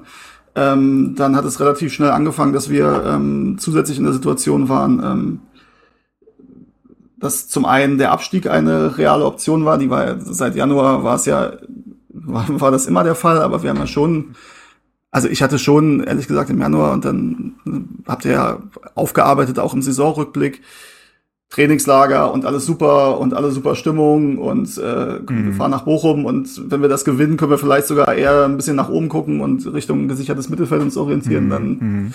so dann verlierst du da. Dann mein erstes erstes Heimspiel als als Mitarbeiter haben wir glaube ich, fünf Dinger kassiert gegen, gegen Wolfsburg. Ja. Äh, so, und dann habe ich schon gedacht, okay, ich muss hier wieder weg, ich bring, ich bring Pech. Ähm, ähm, ne, und also da davon ausgehend halt die Situation, okay, Abstieg ist eine reale Option, dann kam die Lizenzthematik, dann die Budgets, die wir im Januar, Februar verabschiedet haben. Das ist halt auch, also natürlich bin ich für meinen Bereich auch für das Budget zuständig. Da geht es darum, ne, was kostet eine Mitgliederversammlung, was kostet das ganze Thema äh, Geburtstagskarten, mit, also alles, was Mitgliedsausweise, Shirts, irgendwie Goodies und so weiter, ne, das wird ja alles budgetiert natürlich und dann mhm. gehst du davon aus, okay, unsere Mitgliederzahlen entwickeln sich so, das heißt nächstes Jahr gehen wir von den und den Zahlen aus, müssen das und das aufwenden ähm, und das alles abgegeben und dann bis halt im April, Mai kommst du in eine Situation, okay, eigentlich möchtest du gerne viele Dinge weiterentwickeln, du musst prozessual dich weiterentwickeln, du musst besser werden, vielen Dingen effizienter, ähm, aber du willst ja auch eigentlich so eine Dinge wie Hertha im Austausch oder irgendwelche anderen Mitgliederformate oder eine äh, Kai hatte ja ähm, kurz vor der Wahl ähm, die Vihatana-Konferenz gemacht, mhm. ähm, ne, also wo dann festgekommen und sowas möchte man ja eigentlich auch als Hertha BSC weitermachen, ja, also dieses Thema, dass du irgendwie verschiedene Workshops hast und irgendwie Mitglieder mit einbeziehst und so, das ist für uns ja essentiell, das, das weiterzumachen, das größer zu machen, aber gleichzeitig ist halt die Ansage völlig berechtigt, guck mal, wo du sparen kannst. Und das irgendwie übereinander zu bringen, ist halt super, super schwierig. Ähm, ja, und das ist im Endeffekt das, ähm, womit wir uns aktuell tagtäglich beschäftigen. beschäftigen. Ähm, wir versuchen irgendwie den, zum einen den, den Mitgliederservice ähm, mindestens auf dem Level zu halten, auf dem er ist, ähm, eher besser zu werden. Ähm, gleichzeitig aber zu gucken, was sind Dinge, die wir nicht machen müssen, wo wir vielleicht sparen können, wo wir unseren Teil dazu beitragen können, dass dieser Verein nachhaltig gesundet. Ähm, und das, da kommen wir zurück auf, dieses, auf das Thema mit Toni Leistner, natürlich zu gucken. Und da wird es dann schwierig, die, die, klare, die klare Trennung zu ziehen.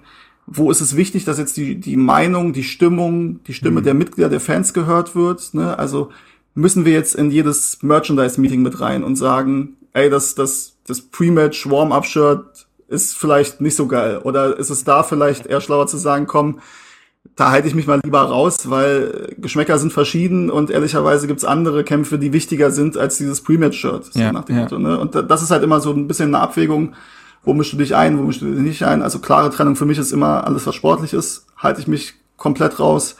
Ähm, und ansonsten hat ja jeder seinen, seinen Tätigkeitsbereich. Und das ist übrigens ein Punkt, finde ich, wo wir in den letzten sechs Monaten klar besser geworden sind, zu sagen, wir müssen von diesem Silo denken, was ist, also kann ich ja jetzt, ich kann es nur die letzten sechs, sieben Monate beurteilen ja. und ähm, ähm, natürlich aus vielen Gesprächen mit Leuten, die, die länger dabei sind, dass wir da, da gibt es noch immer viel Verbesserungspotenzial, aber dass wir da grundsätzlich besser sind, dass jeder sieht, okay, ey, wenn ich jetzt mit der Creation rede über irgendeine Idee, also Creation macht halt ne, Grafiken und äh, Designs und Videos, mhm. also mit Hertha TV zusammen und so, dass du da halt mit den Leuten im, im Diskurs bist und dass da jeder von der anderen Abteilung quasi den Mehrwert sieht, den man da rausziehen kann, mit den Leuten zu reden. So, das ist halt, das ist halt wichtig und da sind wir, glaube ich, besser geworden, auch wenn es da immer noch Verbesserungspotenzial gibt.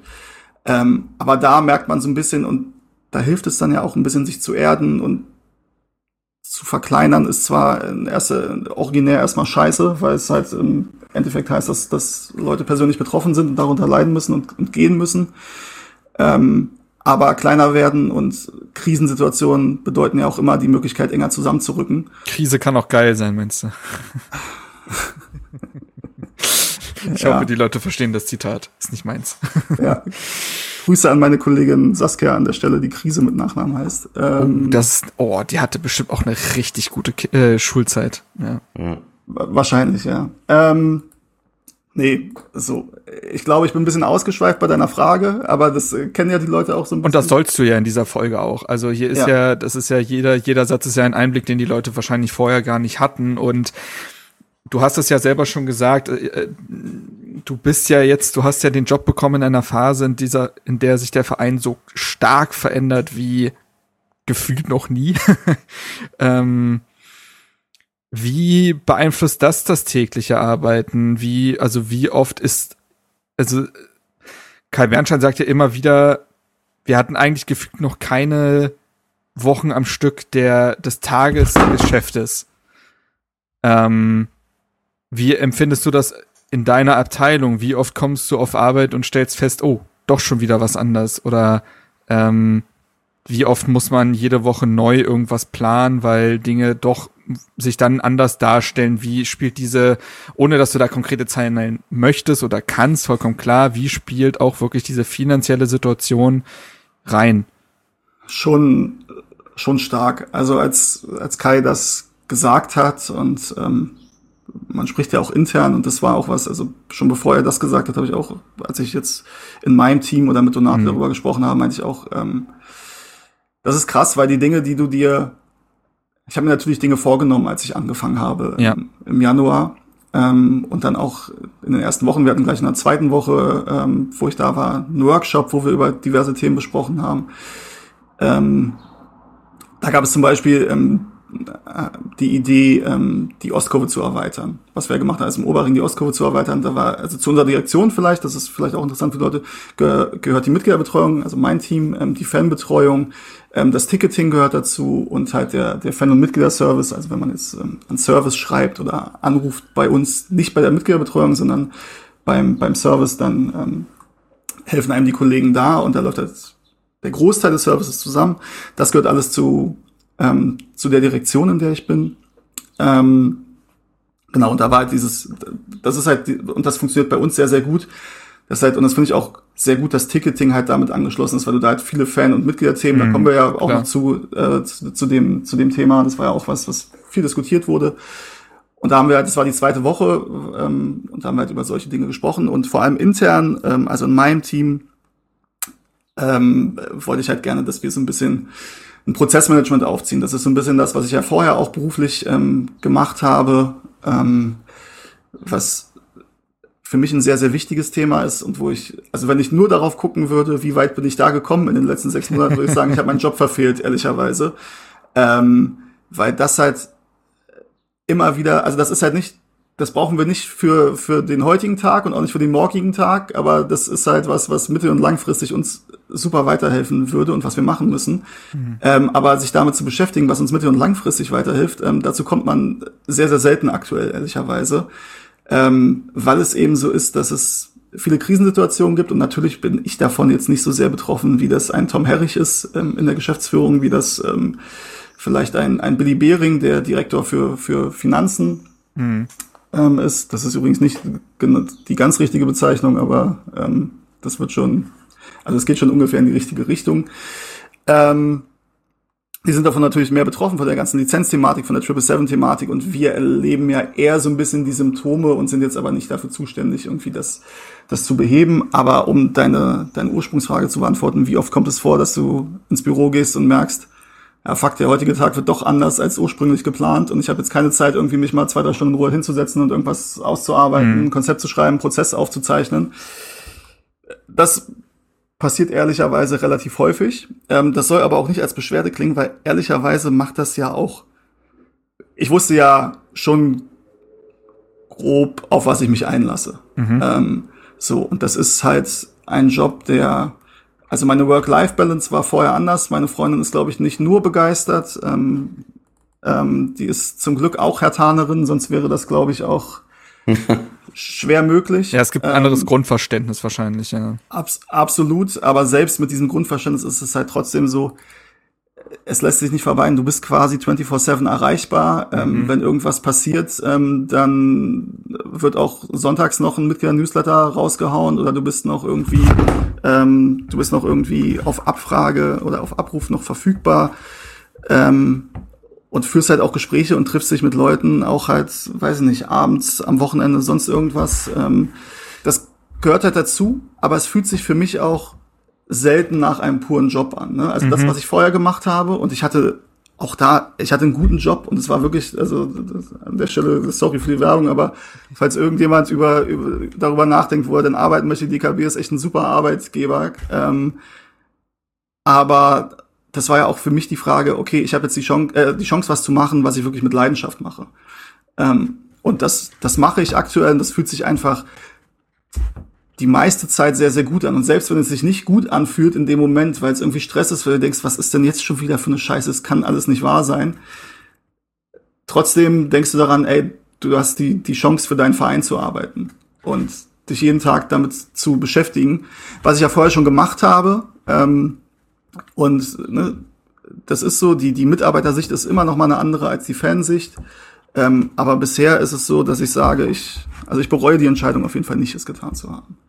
Da hätte ich nämlich auch, äh, die Frage hätte ich mir nämlich auch äh, gestellt, beziehungsweise stelle ich sie jetzt danach, hole ich auch Misha mit der nächsten Frage rein, aber erstmal zu der. Du bist ja auch kein gewöhnlicher Fan, wenn man das so bezeichnen möchte. Du hattest mit Aktion Hertha-Kneipe, Blau-Weißes Stadion, ganz viele Babys und ganz viele Initiativen, die du gegründet hast, die du, die ja bis heute den Diskurs bei Hertha irgendwie bestimmen und die Dinge verändert haben. Und ich weiß ja, ähm, auch mit Hertha Base ist eine ganz andere Geschichte, aber ich weiß, wie es ist, äh, so etwas zu haben, was einem dahingehend viel bedeutet, was aber gar nicht hauptsächlich jetzt der Job ist oder ähnliches. Ja. Das musstest du ja, weil du die, klingt immer ein bisschen pathetisch, aber du hast ja ein Stück weit die Seite gewechselt so, erstmal, was hat das emotional, das ist die Fußballerfrage, was hat das emotional mit dir gemacht, diese, hm. diesen Job anzunehmen, auch bis heute? Und wie war es, diese Initiativen ja nicht aufzugeben, aber in Hand, andere Hände zu geben? Wie, wie blickst du da drauf? Weil man, ich kann mir vor, du bist ja, ich habe dich auch als einen Menschen kennengelernt, der in so vielen Dingen so wahnsinnig involviert ist. So das, das, das hast du, jetzt hast du das auf anderer Ebene, aber das von null auf, äh, von 100 auf null runterzuschrauben, muss ja schon ein interessantes Gefühl gewesen sein. Ja, war's. Also, es ist, das ist tatsächlich, also ich habe gesagt, ich bereue das überhaupt nicht, nicht ansatzweise.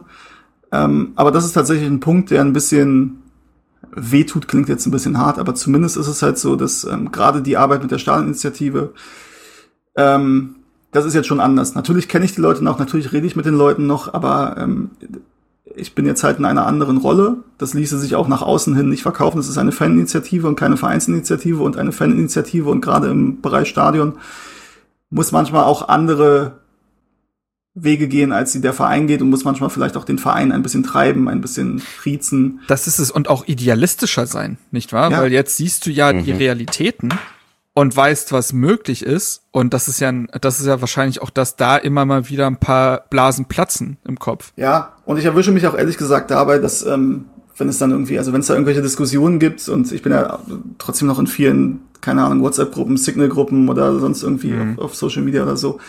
Aber gerade in diesen Gruppen merke ich dann, wenn ich dann schreibe, okay, obwohl du es eigentlich gar nicht so willst, du nimmst schon sehr die Vereinssicht ein, hast ja die Vereinsbrille auf bei vielen Dingen und nimmst dann den Verein doch auch in Schutz und erklärst die Dinge aus Vereinssicht, mhm. ähm, was ich vorher nicht gemacht hätte. Und das ähm, ist auf der einen Seite ist es richtig, auf der anderen Seite ist es halt auch, und das ist halt auch bei so einem Beispiel wie Toni Leistner, natürlich rede ich darüber ein bisschen deutlicher, wenn ich nicht Vereinsmitarbeiter äh, bin. Gar keine Frage. Ähm, Trotzdem ist es ja wichtig, und das versuche ich so gut es geht, man muss halt in vielen Dingen beide Sichten übereinander bringen. Und man muss nicht immer einer Meinung sein. Und der Verein kann nicht immer das machen, was, was die Fans und Mitglieder gerne hätten. Und die Fans und Mitglieder und die Initiativen und Blau-Weiße Stadion äh, als, als Beispiel oder 1892 hilft, mit denen wir viel zu tun haben, ganz zu schweigen von der aktiven Fanszene. Die müssen, dürfen, sollen ja nicht immer das genau das machen und gut finden und sagen, was wir als Verein machen und äh, sagen. Das ist ja ganz normal. Und es braucht diese Reibung. Sie muss auf einem gesunden Level passieren. Aber ja, das ist was, was schon wehtut, dass ich da nicht mehr so involviert sein kann, wie ich es bin. Und es ist auch häufig, dass ich diese Gespräche habe, ähm, dass ich sage, ey, zu meinem Team oder zu, zu anderen Leuten auf der Geschäftsstelle, so, ich weiß, das ist ein Thema, wenn ich das von außen sehen würde, Mhm. würde ich sagen, das geht gar nicht. So. Und ich habe jetzt, ich habe einen anderen Einblick, deswegen sage ich, ich verstehe es, aber wir müssen verstehen, dass die Leute draußen das nicht nachvollziehen werden. So, und ne, das sind dann Themen, wo wir, und das ist halt, ne, Beispiel Toni Leistner oder so, wo ich sage, ey, wir müssen auf jeden Fall mit den Leuten sprechen, ähm, in den Diskurs gehen und das sind halt auch Beispiel Hertha-Frauen zum Beispiel, weil wir da am Donnerstag, glaube ich, wieder ähm, eine AG haben. Das ist übrigens auch ein Teil meiner Arbeit, dass ich in diversen AGs mit drin, mit drin bin. Heute Abend ist AG Ticketing. Halt Themen, also nicht, weil ich jetzt, natürlich, hast du ja gesagt, ich bin in vielen Dingen involviert und am liebsten würde ich wahrscheinlich in jeder AG sitzen und damit reden, aber da muss man dann auch äh, realistisch sein und ähm, den Leuten ihren, ihren Tätigkeitsbereich und den sie auch zu Recht und viel, viel besser können als ich. Ne? Also da muss man ein bisschen aufpassen. Das da ist halt- zu vielen kurz, sorry, dass ich dich unterbreche, aber das ist ja wahrscheinlich dieser Balanceakt aus dem, wir brechen das Silo-Denken auf und trotzdem das, was wir vielleicht auch vorhin wieder hatten, wir müssen den Leuten aber auch ihre Autonomie lassen und Ja. können nicht in alles reinreden bei jedem, denn so kommen ja Prozesse auch nicht voran. Absolut, genau so ist es.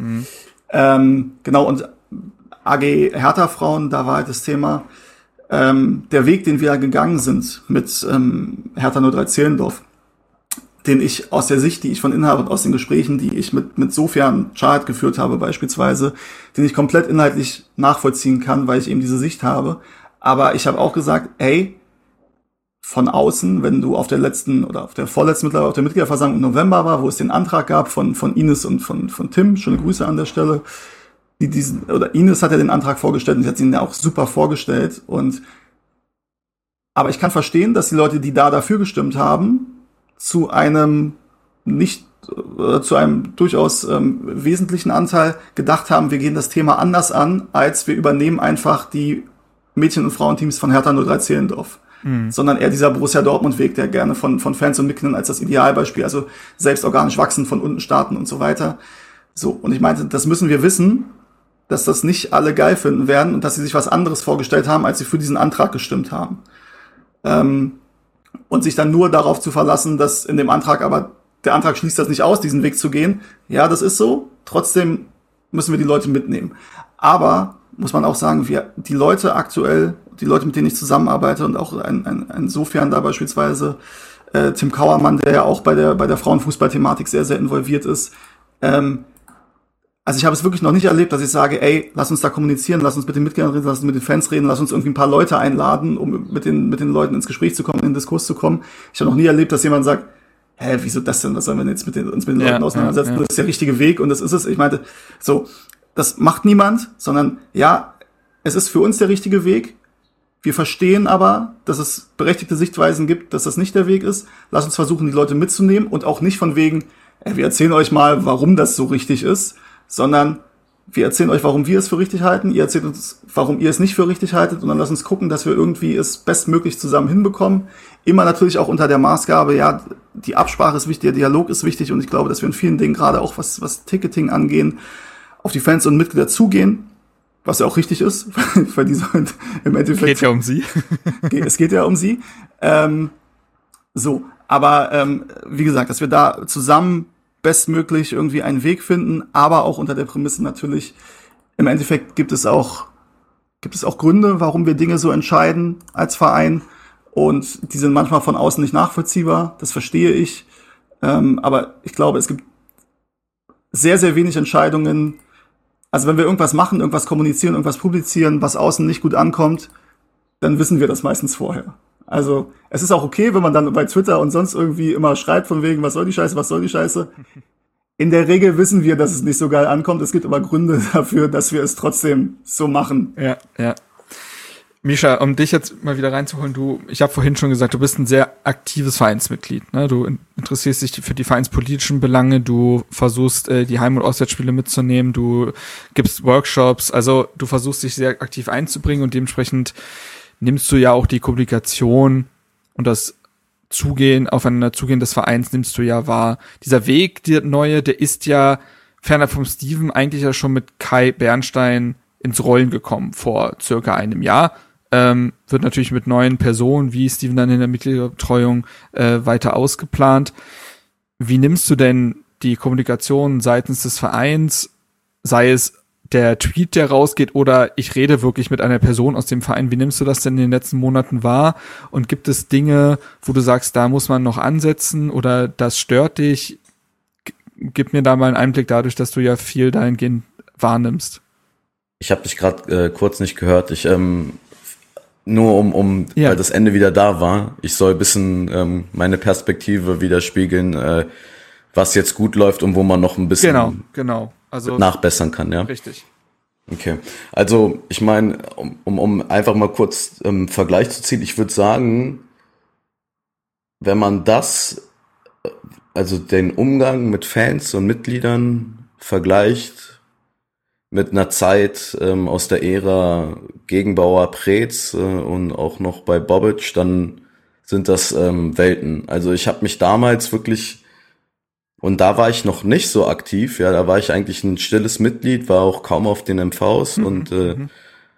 hatte aber das Gefühl, ähm, dass man da einfach sich eben auch, auch wenn man mal Entscheidungen getroffen hat, äh, äh, von dem man wusste, dass die nicht auf viel ähm, Zuspruch äh, stoßen werden, hat man sich auch danach einfach blöd verhalten. Also Beispiel irgendwie pinke Trikots und äh, orangene Trainingsklamotten und äh, Berlins ältestes Startup und diese ganze äh, Jungfern-Matt-Geschichte quasi. Ähm, ich meine, da gab's ein riesiges, also eine riesige Kritik danach und man hat, glaube ich, sehr lange gebraucht, bis man da richtig drauf eingegangen ist.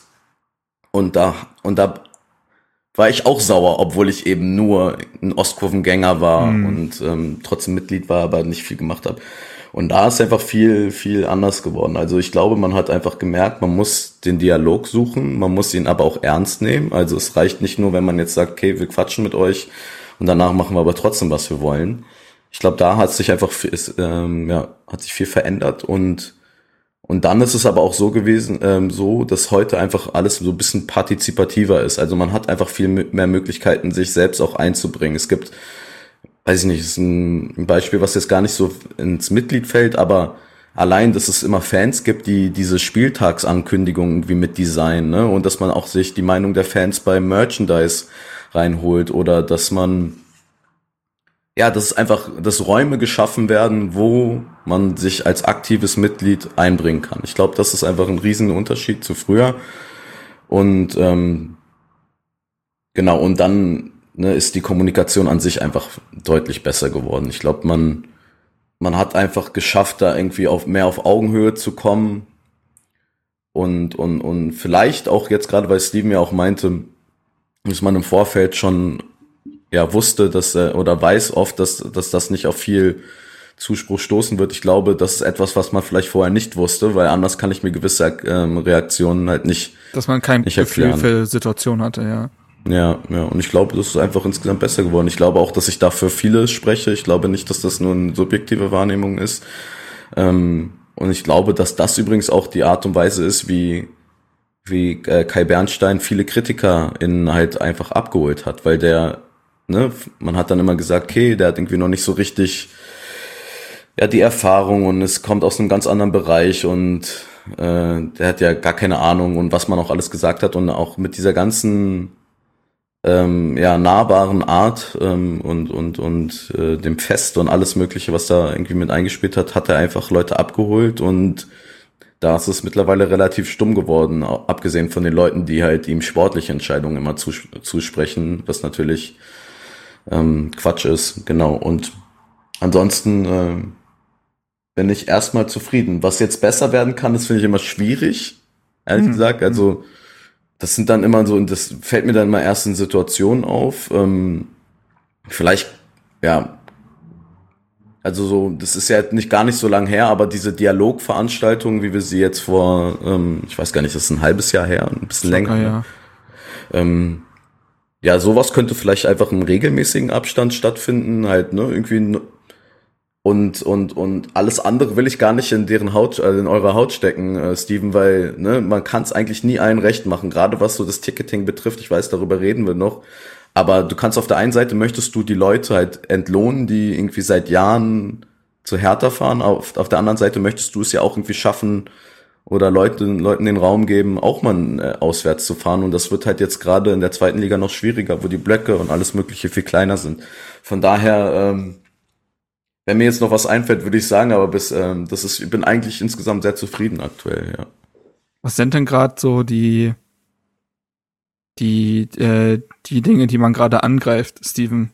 Also die neue Saison steht an da, das ist ja immer auch ein Cut-off-Punkt, auch wenn natürlich du, also alle, die im nicht-sportlichen Bereich arbeiten, haben ja eigentlich theoretisch wahrscheinlich Jahresziele und nicht Saisonziele, die dann zur Hälfte des Jahres irgendwie stehen müssen. Und trotzdem ist es ja trotz immer so eine, diese Sommerpause natürlich die Zeit, weil man eben ein anderes Tagesgeschäft hat und nicht von Woche zu Woche denken muss, von Spieltag zu Spieltag, können wahrscheinlich Dinge angegriffen werden. Was ist denn, also wie fällt denn das Zwischenfazit aus für eure Abteilung nach der Zeit, wo du jetzt auch da bist? Und was sind die Dinge, die man nun, äh, die Felder, die man nun bestellen will und wo man jetzt aktiv Veränderungen anstrebt und auch für die neue Saison dann? Ja, also äh, wenn du, also wenn du jetzt ein Zwischenfazit ziehen willst, ich habe schon gesagt, also ne, es gibt einen Bereich in meiner Arbeit, mit dem, mit dem ich überhaupt nicht zufrieden bin, das ist, dass wir prozessual ähm, zwar schon weitergekommen sind, aber nicht in dem Maße, vor allem nicht dokumentiert in dem Maße, wie ich es gerne hätte, mhm. ähm, aufgrund der, der, der Umstände, die es gibt. Aber grundsätzlich musst du sagen, was wir erleben in, in dem Bereich Mitgliederbetreuung, Fanbetreuung, Ticketing, auch, auch im, im Service. Ähm, wir haben ja tatsächlich eine, eine enorme Aufbruchsstimmung. Und ähm, wir haben jetzt, glaube ich, also über 2000 Neumitglieder seit dem Abstieg. Wir haben ähm, lebenslange Mitglieder. Ähm, habe jetzt tatsächlich nicht die Zahl, aber also äh, wir haben jetzt, glaube ich, seit dem Abstieg, kannst du sagen, fast so viele, wie wir vorher insgesamt hatten. Nochmal zusätzlich. Ähm, ähm, übrigens auch ein Teil meiner Arbeit, dass ich die Leute betreue ähm, während, der, während der Spieltage. Ähm, da gibt's eine Überraschung, möchte jetzt gar nicht zu viel, aber wer lebenslanges Mitglied wird, das, das lohnt sich. Ähm, das kann ich, kann ich sehr empfehlen. Ähm, das ist ein Teil meiner Arbeit an den Spieltagen, mich auch mit um die Leute zu kümmern. Also das läuft einfach sehr, sehr gut, dieses Thema. Was wir jetzt angehen für die neue Saison, ähm, wir haben im Ticketing viele Sachen verändert, auch mit Fokus auf, auf die Mitglieder. Kannst du das ähm, ausführen? Kann ich, ähm, zumindest in einem bestimmten Bereich, weil wir haben heute Abend AG Ticketing und da sitzen ähm, diverse Leute von uns aus dem Verein und mit diversen Vertretern der, der Fanszene ähm, zusammen. Und ähm, da besprechen wir eben ähm, diese Dinge und da ist es so, ähm, dass es da natürlich auch ähm, also ich will jetzt keine Dinge hier erzählen, die wir dann nachher dort besprechen und wo wir dann nochmal gucken müssen, ne, ist das, äh, manchmal gibt es ja auch Dinge, dass sie sagen, ey, habt ihr daran gedacht? Mhm. Und in einer perfekten Welt ähm, haben wir an alles gedacht, aber natürlich kann es sein, dass wir an irgendwas, an irgendeinen Fall oder so nicht gedacht haben. Was ich aber auf jeden Fall sagen kann, das haben wir auch schon kommuniziert, ist, dass es in der neuen Saison für alle Auswärtsspiele, vorbehaltlich der technischen Umsetzbarkeit, da kann ich gleich noch kurz einen Satz zu sagen, aber werden für alle Auswärtsspiele ähm, einen Mitgliedervorverkauf ähm, anbieten. Ähm, das wurde sicher auch viel gewünscht. Da kann ich vielleicht auch mal kurz reingehen. Das ist, ähm, also ich weiß, dass sich das gewünscht wurde. Es existiert auch das Gerücht, ich weiß nicht, wo es herkommt, dass es das früher gab. Das gab es nicht. Ich glaube, es gab mal ein Spiel, wo das gemacht wurde, ein Auswärtsspiel. Aber es gab eigentlich nie einen exklusiven Mitgliedervorverkauf bei Auswärtsspielen. Wir kriegen ein Kontingent an Karten. Wir haben Auswärtsabos. Kann ich übrigens auch sagen, wir haben circa 400, 450 Auswärtsabos circa. Ähm, können da auch nicht. Genau, das sind auch ja. Fragen aus der Community gewesen. Zum einen, ob es äh, zu jedem Vorverkauf der Auswärtskarten exklusiven Mitgliederverkauf geben wird ja. und wie groß das restliche Kontingent der Auswärtsabos gibt und ob es sie überhaupt gibt. Ja, also ist, wir haben circa 400, 450 Auswärtsabos. Ähm, und die wurden fast alle verlängert. Es gibt, glaube ich, so weiß ich nicht, ich will jetzt keine Zahlen, aber eine sehr geringe Anzahl im zweistelligen Bereich an Karten, die wir neu vergeben können an Auswärtskartenabos. Mhm. Wir können da auch nicht aufstocken. In der Erstligasituation hätten wir vielleicht aufstocken können, wobei an der Anzahl an kleinen Vereinen und kleinen Staaten in der ersten Liga wahrscheinlich mittlerweile auch nicht mehr. Mittlerweile können wir fast in der zweiten Liga aufstocken mit Kaiserslautern und Co.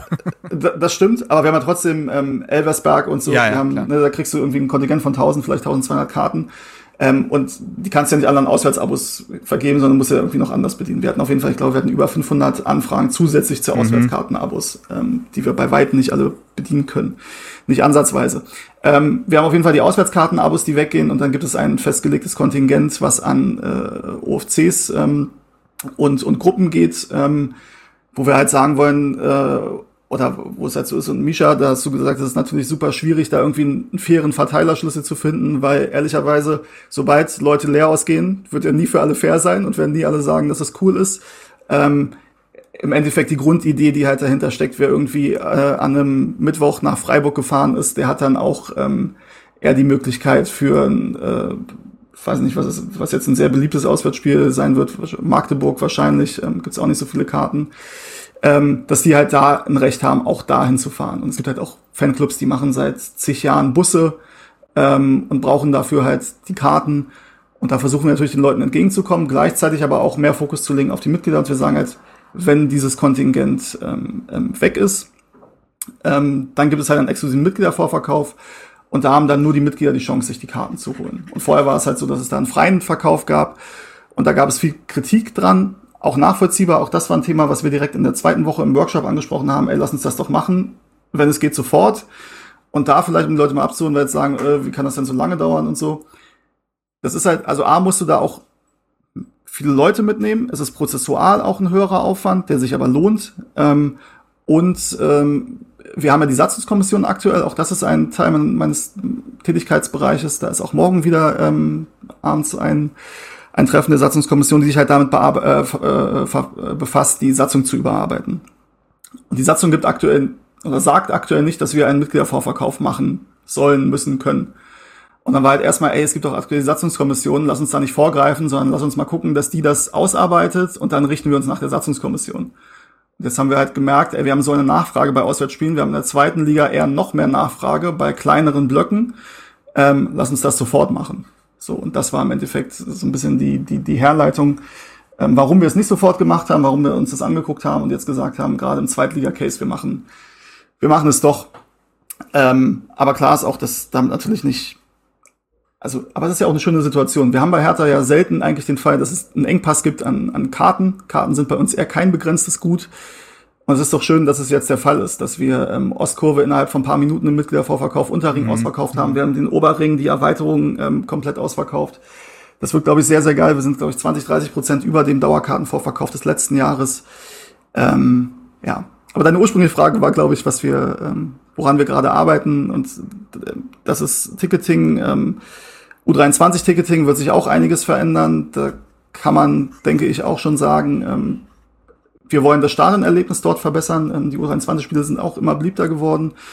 Ähm, wollen da an, an diverse Dinge ran, müssen aber halt auch sagen, das ist ein Regionalliga-Spiel, ähm, ein Regionalliga-Spieltag, der mit Kosten verbunden sind, die wie alles leider immer teurer wird. Ne? Du musst auch da irgendwie das Personal bezahlen, du musst auch da einen Ordnungsdienst bezahlen und so weiter. Ähm, und das wird nicht mehr möglich sein, das kostenlos anzubieten für Dauerkarteninhaber der Profis. Das ist ich verstehe das, dass das uncool ist und dass das immer so ging. Ähm, wenn man sich anguckt, was andere ähm, Regionalliga-Vereine nehmen, die nehmen, da kostet eine Dauerkarte auch 100 Euro und mehr. Mhm. Ähm, in so einem Bereich wollen wir nicht reingehen und das ist natürlich auch für andere Regionalliga, bei uns ist es die zweite Mannschaft, wir haben natürlich andere Einnahmetöpfe, so dass wir das jetzt ne, auch wollen immer dem Anspruch gerecht werden, das möglichst für alle auch offen zu halten und auch für alle ähm, ökonomischen Schichten und sozialen Schichten, dass das nicht irgendwie ein abgeschlossenes Ding wird, wo du irgendwie zu den, zu den besser verdienenden gehörst, egal ob das die Profis sind oder die U23. Aber ähm, wir müssen, wie bei vielen Dingen, ökonomischer denken und gucken, wie sich das rechnet und gucken, dass wir nicht mit einem Minusgeschäft im Endeffekt aus dem Spieltag gehen. Das ist auch bei der U23 ein Thema.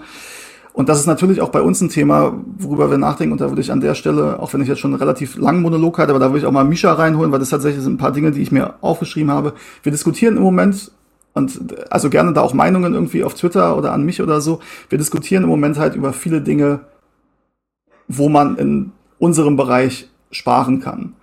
Ähm, ich war vor ein paar Wochen in München, da gab es ein Netzwerktreffen der, der Mitgliederbetreuungen, also von sehr, sehr vielen ähm, Bundesliga-Verein, Zweitliga-Verein und auch Dynamo Dresden war, da, war mit dabei, ähm, wo man sich halt austauscht über diverse Dinge und ganz viele verschiedene Themen. Und ein Thema war halt, da war das Mitglied Nummer eins des FC Bayern war da. Die haben ja 330.000 Mitglieder, glaube ich, und jedes Jahr vergeben die neue Mitgliederzahlen.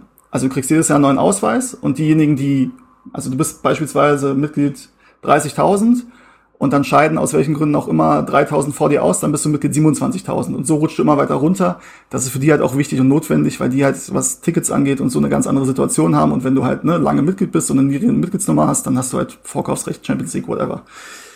Haben wir jetzt nicht die Situation, wäre für uns auch ehrlicherweise ein viel zu großer Aufwand und auch nicht ehrlicherweise ökologisch, ökonomisch immer dann 50.000 neue Mitgliedsausweise rauszuschicken. So, und ähm, was wir da gemerkt haben, zum Beispiel, wir vergeben aktuell nach fünf Jahren einen ähm, Schlüsselbund, nach zehn Jahren Schal, nach 15 Jahren Kugelschreiber, nach 20 Jahren Pin. Ähm, kann man drüber reden, das wird sich auch nochmal ändern, aber es gibt keinen Verein, der da so viel verschickt und so viel Goodies gibt. Und das ist ja teilweise, liest man ja auch auf Twitter, weil wir für Neumitglieder viel machen, wann gibt's immer was für Bestandsmitglieder. Es gibt schon regelmäßig was für Bestandsmitglieder ähm, und muss auch jeder verstehen, glaube ich, dass wir nicht 48.000 Trikots oder T-Shirts rausschicken können. Das, oder sorry, Jacken das, mit den Initialien. Jacken, ja, oder Jacken mit den Initialien. Das, das geht leider nicht. Das wird es auch nicht geben. Ähm, so, und da sind wir dran irgendwie, dass wir einsparen müssen teilweise. Und da sind die Goodies ein Teil, dass wir sagen, weil das ist auch vom, vom Versand her einfach ein riesiger Aufwand. Wir haben halt, ne, also fünf Jahre Mitglied ist jetzt auch, sind sehr, sehr viele, auch zehn Jahre, 15 Jahre, 20 Jahre und so weiter dass wir da darüber nachdenken, wie kann man das irgendwie ökonomischer gestalten. Vielleicht machen wir es nicht mehr alle fünf Jahre. Vielleicht gehen wir auch dahin zu sagen, wir verschicken es nicht mehr, weil auch das, was wir an Retouren haben und so weiter, das ist ein enormer Aufwand und mit enormen Kosten verbunden. Dass wir da eventuell sagen, ey, die Mitglieder können sich das auf der Mitgliederversammlung oder an festgelegten Spieltagen machen wir einen Stand, da können sich die Mitglieder das abholen mit ihrem Mitgliedsausweis, mit dem Personalausweis und dann ne, holen sich die, die fünf Jahre geworden sind in den letzten zwei, drei Monaten, holen sich das ab oder die in den nächsten ein, zwei. So, das ist eine Idee, irgendwie um Geld zu sparen. Wir haben jetzt zum Beispiel, also ich generell, was das Thema Einsparen angeht. Das ist ja auch, und dann kriege ich auch E-Mails, ja, ihr spart an der falschen Stelle Geld ein an den Mitglieder sparen ist die falsche Stelle und das sind die treuesten und so weiter. Hatten wir beim Thema Catering auf der Mitgliederversammlung. Ähm, ich verstehe diese Sicht. Es ist das, was wir da ausgeben, auch wenn es teilweise, also wenn ich eben darüber über die Goodies gesprochen habe, da gehen wir dann trotzdem in einen Bereich, der irgendwann sechsstellig wird über die Saison gesehen. Ähm, das ist natürlich ähm, im Vergleich zu einem Spielergehalt, einem Spielertransfer, ja, ist es immer noch wenig. Aber dieses ganze Thema Konsolidierung, Sanierung, Gesunden, wenn wir das, das, das schaffen wir nur, wenn wir es in allen Bereichen angehen. Und wenn wir nicht sagen, in meinem Bereich geht's nicht an, meine Mitglieder sind seit Jahren, Jahrzehnten treu, da können wir nichts streichen. Ja, kann ich machen, wird wahrscheinlich ehrlicherweise aber auch keinen Effekt haben. Ich würde trotzdem sparen müssen. Aber es wäre auch inhaltlich falsch, meiner Meinung nach. Wir müssen überall gucken, wie können wir uns besser aufstellen, wie können wir uns gesünder aufstellen. Und da brauchen wir die Unterstützung der Fans und Mitglieder auch, um das, um das, um das anzugehen. Dann sagen wir halt lieber, lass uns sowas wie einen Mitgliedervorverkauf machen, ähm, was sofort einen Benefit bringt für die mhm. Leute, die auswärts fahren. Lass uns gucken, dass wir die Ostkurvenkarten nur noch an Mitglieder geben beispielsweise oder jetzt den Vorverkauf für die für die für die Ostkurvenkarten. Ähm, dass wir darüber Vorteile schaffen für Mitglieder und dass wir wegkommen von diesen, ich bin Mitglied, das heißt, ich möchte, eigentlich möchte ich jedes Jahr ein gratis Trikot, ein gratis T-Shirt und sonst irgendwas haben. Mhm. Das können wir nicht leisten und das wird eher weniger werden als mehr, das muss man auch sagen. Gleichzeitig wollen wir aber auch besser den Spagat schaffen. Ihr wisst es, Neumitgliederkampagnen gab es auch auf Twitter, gibt es immer, wann gibt es was für Bestandsmitglieder. Verstehe ich alles. Übrigens liegt originär auch nicht bei mir Neumitgliederkampagnen. Das ist beim, beim Vertrieb angesiedelt. Wir haben aber einen sehr, sehr engen Austausch natürlich. Und da gibt es auch, also gerade die, die, die, die Mitglieder-Badge-Sache, wo du die aufs Trikot, ne, hast du dein, dein Mitglieder-Badge, finde ich eine sehr, sehr coole Sache. Ähm, und da sind wir in einem sehr, sehr engen Austausch, aber auch da wollen wir eher in die Richtung gehen. Lass uns gucken, dass wir die Mitglieder stärken, die wir haben, lass uns das organische Wachstum stärken. Und da hilft es natürlich, dass wir jetzt seit dem Abstieg einfach aus, nicht weil sie irgendwas bekommen, nicht weil sie Tickets haben wollen oder whatever, sondern einfach aus Verbundenheit zum Verein, dass die Leute da eintreten, dass wir da immer, immer mehr Leute haben. Ich hoffe, das war, ja. war jetzt nicht so der rote Faden drin. Ich hoffe, ihr versteht grundsätzlich, was ich meine. Und es ist auch etwas, also die verbesserte Kommunikation und dass sich Fans und Mitglieder gesehen und gehört fühlen, ersetzt ja auch ein Goodie, weil die allgemeine Zufriedenheit höher ist. Deswegen muss ich das mir nicht durch materielle Werte oder ähnliches nochmal bestätigen lassen. Ich glaube, viele sind damit zufrieden, wenn sie merken, wie Misha es ja schon angesprochen hat, es gibt Räume, in denen ich mitgestalten darf. Es äh, findet mehr auf Augenhöhe statt. Nicht anders sind ja Rekordauslastung und Co. zu erklären. Das ist ja nicht, weil plötzlich alle eine geile Jacke bekommen, wenn sie alle Spiele besuchen, sondern das muss ja durch weiche Faktoren irgendwie gekommen sein, so. Und das ist relativ klar mit dem, äh, mit der Amtsübernahme von Kai Bernstein verbunden. Also ist einfach so. Das ist, er hat zur neuen Saison begonnen und jetzt in dieser Saison sind Dinge erkennbar. Ähm, ich glaube schon, dass es da eine Kausalität gibt.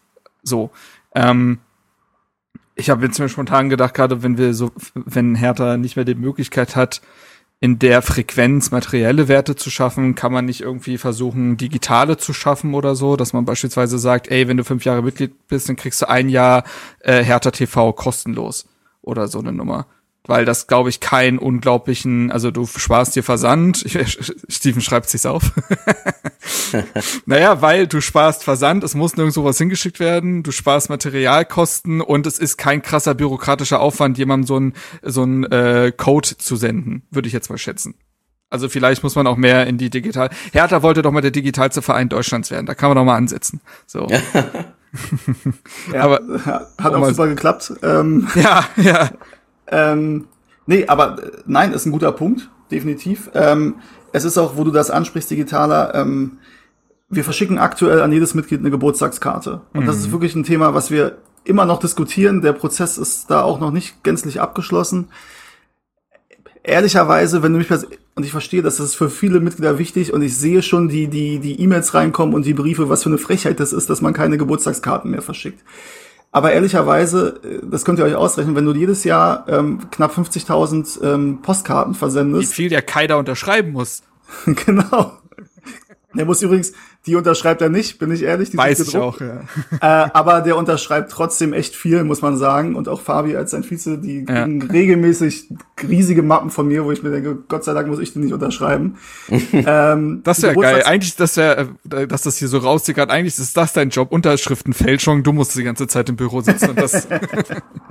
ja, ähm, nein, aber auch da sind wir am überlegen, ey, dass du die, dass du die einsparst und ehrlicherweise da auf eine E-Mail-Lösung gehst und auf eine digitale Lösung. Ja, ich verstehe das. Ich habe mich auch immer gefreut über eine Karte oder einen Brief, weil du kriegst auch nicht mehr so viel Post heutzutage und wenn du Post mhm. bekommst, ist es meistens negativ, als irgendwelche oh, ja. Rechnungen sind oder GZ oder whatever. Ähm, und da einen positiven Brief zu bekommen, das macht was mit den Leuten so. Und das ist wirklich, das klingt jetzt vielleicht banal, aber es ist ein Thema, wo wir enorm viel drüber diskutieren. Ist das was, wo man einsparen sollte oder nicht?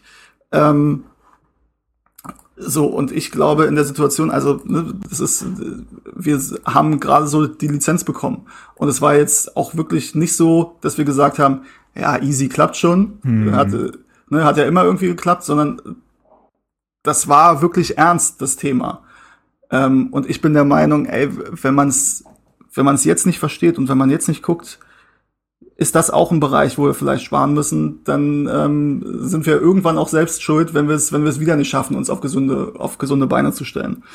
Ähm, und deswegen auch das ist was, wo es eventuell in die Richtung gehen könnte, dass wir das dass wir das nicht mehr machen, ähm, sondern dann eben eine E-Mail-Lösung oder sonstiges finden. Das kann passieren. Gibt's übrigens auch sehr charmante Lösungen, also so digitale Grußkarten, Postkarten, ja. Mhm. Einladungen, da gibt's wirklich coole coole Möglichkeiten. Und das ist ja. in anderen Ländern auch schon bisschen gängiger als in Deutschland, wie so in vielen digitalen Themen. Ja. Vielleicht kann man sich ja von Andy Brehme ein Grußvideo schicken lassen oder so. ja, nee, ähm, ja, das ist so. Und man muss natürlich auch sagen, Fußball ist ja, ne, und wir, es ist auch, Hardtickets sind ein, sind ein sehr wichtiges Thema für viele Leute und auch für mich, ne, und das ist auch wieder Hardtickets ist ein Thema, wo ich als Fan eine ganz klare Meinung habe. Ich find's geil und ich habe meine, meine Box, wo meine ganzen Karten drin sind seit 25 Jahren und ich finde das super, mir die anzugucken. Und da ist ehrlicherweise ist da kein Print-at-Home-Ticket drin, weil ich die da halt nicht, nicht reinpacke. Aus Vereinssicht ist das halt ein enormer Mehraufwand. Das, ja. das muss man auch sehen. Ähm, aber das dennoch. Das hätte ich dich eh nämlich noch gefragt, um das mal aufzumachen. Was sind denn so Mythen, die sich vielleicht auch halten, ähm, rund um deine Arbeit, wo du sagst, nee, das ist einfach schlichtweg nicht so und das ist sehr viel komplizierter. Wahrscheinlich hast du jetzt schon eine Liste von 72 Dingen, aber ähm, um da vielleicht, weil Hardtickets passen, da finde ich, glaube ich, ganz gut rein, weil das da so ein ewig schwelendes Thema ist und da das an der Machbarkeit auch wieder scheitert. Ja, also da äh, will ich jetzt nicht vorgreifen, aber da gehen wir einen großen Schritt meiner Meinung nach auf die Fans zu, was, was Hardtickets angeht und da muss man auch respektieren und akzeptieren und finde ich ja aus persönlicher Sicht auch gut. Alles klar, Paul. Ähm, dass sich da ähm, deutschlandweit die, die Fanszenen bei vielen Vereinen durchgesetzt haben und sehr, sehr viele Vereine wieder Hardtickets ähm, ausgeben. Ähm, so, und da muss es halt beides geben, ne? Also das ist, wer dann sagt von wegen, ja, wir müssen komplett weg von digitalen Tickets, wir sagen, ehrlicherweise sind digitale Tickets für viele Leute eine super Erleichterung. Ähm, und ähm, das erlebe ich auch, ne, also wenn du irgendwie eine Karte hast und keine Ahnung, jemand kann nicht oder jemand kriegt eine Karte, ja, schickst ja, ihm die ja. einfach per WhatsApp oder per E-Mail oder whatever zu. Das ist halt schon so. Das ist halt schon einfacher und das ist, das ist, denke ich, es kann beides parallel existieren, aber ich finde es auch gut, dass es, dass, dass wir wieder mehr in Richtung Hardtickets gehen in, in der Richtung. Was äh, Mythen sind, äh, ja, Hardtickets, von wegen macht doch einfach Karten, ist doch alles viel, viel besser, viel, viel einfacher. Ähm, kann ich an der Stelle mal sagen, von wegen, ja, wieso müssen denn äh, die mobilen Tickets ausgedruckt werden? Dann ist es ja auch nicht äh, ökologisch und ökonomisch, wenn du die dann trotzdem ausdrucken musst. Das stimmt. Tatsächlich ist es so, dass das eine Auflage der BVG ist. Ähm, die akzeptieren das, also es ist ja eine Fahrkarte gleichzeitig für ne, VBB. Ähm, und die akzeptieren das nur, wenn das ausgedruckt ist. Ach, krass. Daher müssen die ausgedruckt sein. Weil die halt sagen, wenn du das nur auf dem Handy zeigst, das kannst du ja in deinen ganzen WhatsApp-Gruppen rumschicken und dann hat die ja dieses Tagesticket. Da frage ich mich gerade, kann man da irgendeinen Modus finden, dass man das in die BVG-App integriert, wobei das wahrscheinlich wieder super kompliziert ist. Aber Ja, und äh, also äh, da haben wir selbst genug digitale Themen, als dass ich mich jetzt noch mit der BVG über ihre äh, App streite. Ähm, nee, das ist so ein Punkt, dann ist so ein, dann ist so ein Punkt, äh, mach doch einfach Tageskassen, ist doch super easy.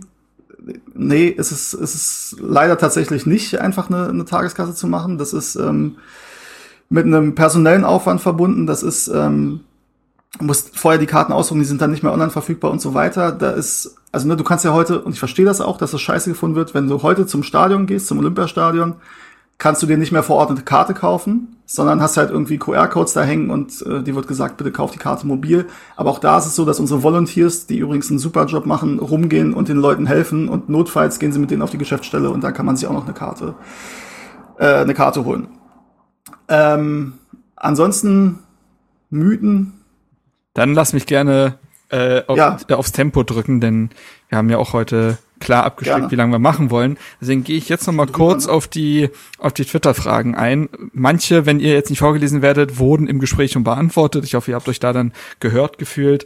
Ähm, Genau, das hatten wir mehr oder weniger auch schon besprochen. Ich erwähne es trotzdem mal. Ente des Todes und Like a Sins fragen, also inwieweit haben aktuelle Stimmungsbilder der Fans Einfluss auf deine Arbeit? Als Beispiel, wie war das Arbeiten vor dem Abstieg und jetzt in der Aufbruchsphase? Und daran auch die andere Frage äh, geknüpft. Persönliche Frage, haben die Trips nach Monaco seit deiner Beschäftigung bei Hertha eher zu oder abgenommen? und wie erlebst du das Umfeld von Hertha? Eher Aufbruchsstimmung oder macht, der, macht den Laden dicht? Ähm, Trips nach Monaco haben abgenommen. Ich war in meinem Leben zweimal in Monaco und seitdem ich bei Hertha arbeite nicht. Also das ist ein drastischer Rückgang. Ähm, Und ich hatte auch noch keinen Urlaub. Also ich, hab, ich muss tatsächlich sehen, dass ich meinen Urlaub noch irgendwie Wird wegbekomme. ich wahrscheinlich hab, vielen bei Hertha so gehen. ja, ich habe noch keinen Urlaub genommen dieses Jahr. Das ist ähm, auch nicht auch nicht gesund. Ähm, ich bin hoffentlich nächste Woche im Urlaub, ähm, aber nicht in Monaco, sondern äh, woanders. Ähm, ich erlebe auf jeden Fall eher eine Aufbruchstimmung, muss ich sagen. Ähm, was, also gerade was das von außen, was rangetragen wird, das ist wirklich, also wir sind abgestiegen und die, das, was uns zugetragen wird, vorher war es, vorher war es negativer, muss man sagen. Ne? Also als es noch äh, die, die Chance gab, die Klasse 2 und es um den Abstiegskampf und so, da war das Stimmungsbild negativer. Seitdem es feststeht, außenrum sehr, sehr positiv. Ähm, so, und innen ist natürlich klar, es ist mit einem großen Umbruch verbunden. Habe ich auch schon gesagt, nicht alles daran, oder sehr, sehr vieles daran ist halt nicht positiv, weil es Leute betrifft. Leute, die deine Kollegen sind, waren, Leute auch, mit denen ich teilweise schon, bevor ich bei Hertha gearbeitet, Kontakt habe. Und das ist halt super bitter, wenn es da Leute trifft, ähm, die dann eben, die dann eben gehen müssen. Das ist eine Scheißsituation und ähm, das muss man immer auch bedenken. Auch wenn es jetzt irgendwie teilweise, aber es ist jetzt wirklich eine Minderheit, eigentlich ist es unfair, dass ja auf eingehe, wenn dann irgendwie Leute sagen von wegen, naja, der Apparat war ja eh aufgebläht und ist ja jetzt auch nur gut, dass Leute da gehen. Naja, ehrlicherweise, es trifft da Leute, und jeden Einzelnen, den es trifft, für den ist es maximal hart. Und es trifft ähm, Leute, die nichts für diese Situation können. Also die können nichts dafür, was da auf dem Platz passiert. Die können nichts dafür, dass so gewirtschaftet wurde die letzten Jahre, wie es eben passiert ist. Ähm, so, sondern, also deswegen finde ich es ein bisschen schwierig, jetzt zu sagen, intern ist alles super und alles geil, weil ist es nicht, weil ne, in, in so einer Situation, wenn du absteigst und wenn du dich neu aufstellen musst und wenn das Leute trifft, dann ist das, dann ist das nicht nur geil. Ähm, aber ja, so ist es eben ein bisschen und so ein bisschen weiß man das auch, wenn man sich für, dafür entscheidet, bei, bei einem Verein zu arbeiten, bei seinem Verein, dass das eben, dass sein Job auch abhängig ist von dem, was die Leute auf dem Platz machen und was andere Leute ähm, eben machen. Und ähm, ja, da machen wir jetzt ein bisschen das Beste raus. Und die, dann war noch die Frage, inwiefern das die Stimmung oder das Meinungsbild der, der Fans und Mitglieder Einfluss mhm. auf meine Arbeit hat, glaube ich. Oder? Richtig. Ähm, schon viel. Ähm, ich glaube auch, das ist so ein bisschen ähm, also, äh, das hat ja auch damit zu tun, ähm, ich glaube, es gibt viele Bereiche im Verein, da musst du nicht zwingend Hertaner sein, um diesen Job gut zu machen. Du musst jetzt, wenn du in der Buchhaltung arbeitest, mhm. auch wenn es da Leute gibt, aber du musst da nicht mit dem Hertha-Trikot sitzen, um deinen Job gut zu machen. Und du musst nicht diesen Verein lieben und am, ne, am Wochenende in der Kurve stehen, um als Buchhalter deinen Job gut zu machen. Das ist einfach so. Ähm, und es gibt viele Bereiche, wo uns vielleicht sogar der Blick von außen gut tut ähm, dass du da jetzt nicht nur Leute mit der blau-weißen Brille, die in ja. der Hertha-Bettwäsche irgendwie äh, groß geworden sind, ähm, sondern eben den, den Blick von außen hast. Ähm, ich glaube, in meinem Bereich und in meiner Direktion, und das empfinde ich auch so ein bisschen mit als, als Teil meines Jobprofils, ähm, da ist es schon natürlich wichtig, dass ich, ähm, dass ich Hertaner bin und dass ich nach wie vor mitbekomme, ähm, was die, was das Stimmungsbild außen ist, was die Leute denken, was so die, die Einschätzungen sind. Und deswegen lese ich nach wie vor sehr, sehr viel ähm, auf Social Media. Ich bin wahrscheinlich der Einzige, der sich, der sich das noch gibt, irgendwie auf Transfermarkt und im alte Dame Forum irgendwie Ach, du, äh, oder auf Facebook. Das ist, das ist Schmerzensgeld. Ja, das ist auch, ja, das ist auch ein bisschen wahrscheinlich. Weiß ich nicht, was, was das, äh, warum ich das so mache ähm, oder was, was dem, was dem zugrunde liegt. Ähm, Wäre vielleicht mal was für einen Psychologen. Ähm, aber auch da das ist für, das ist mir einfach enorm wichtig, möglichst viele verschiedene mhm, Meinungsströmungen und Meinungsbilder zu haben. Und mein Job ist es dann so ein bisschen zu, zu definieren und das ist natürlich auch immer subjektiv und auch nicht immer perfekt, aber zu unterscheiden, ey, da haben wir wirklich ein Thema, das ist wichtig für die Leute und nee, das ist eher jetzt ein Thema, was jetzt eine Minderheit nicht gut findet oder was oder auch was eine Minderheit gut findet eventuell oder was nur was was eine Einzelmeinung ist oder so. Ähm, aber das ist schon super wichtig und natürlich, und das muss man ja auch sagen, wenn jetzt, also dieser, dieser Ruf nach dem Mitgliedervorverkauf, den es ja gab, der hilft dann natürlich auch, ne? Natürlich kannst du dann auch sagen, ey, habt ihr gesehen, die Leute wollen einen Mitgliedervorverkauf haben und das hilft natürlich dann auch so ein Thema durchzubringen und ähm, ja, da musst du halt, also es, es ist wichtig, es beeinflusst auch meine Arbeit, muss man sagen. Gleichzeitig musst du natürlich aufpassen, auch als Verein, dass du dich da nicht zu sehr treiben lässt. So, zwei letzte Kommentare von Twitter. Zum einen, ob du weißt, wann äh, mit dem Versand der Trikots zu rechnen ist. sehr, pra glaube, sehr pragmatische Frage. Ja, auch das, ähm, gutes Beispiel, das ist äh, mein, mein DM-Postfach auf Twitter ähm, überquillt. Ähm, äh, und äh, zu großen Teilen mit, mit Themen, ähm, mhm. wo, ich, wo ich nicht weiß oder wo, was, was nicht originär mein Aufgabenbereich ist. Und auch da übrigens, weil ich ja auch oft getaggt, sagt man getaggt auf Twitter, ist das der richtige Begriff, ähm, werde. Und ey, kannst du was dazu sagen?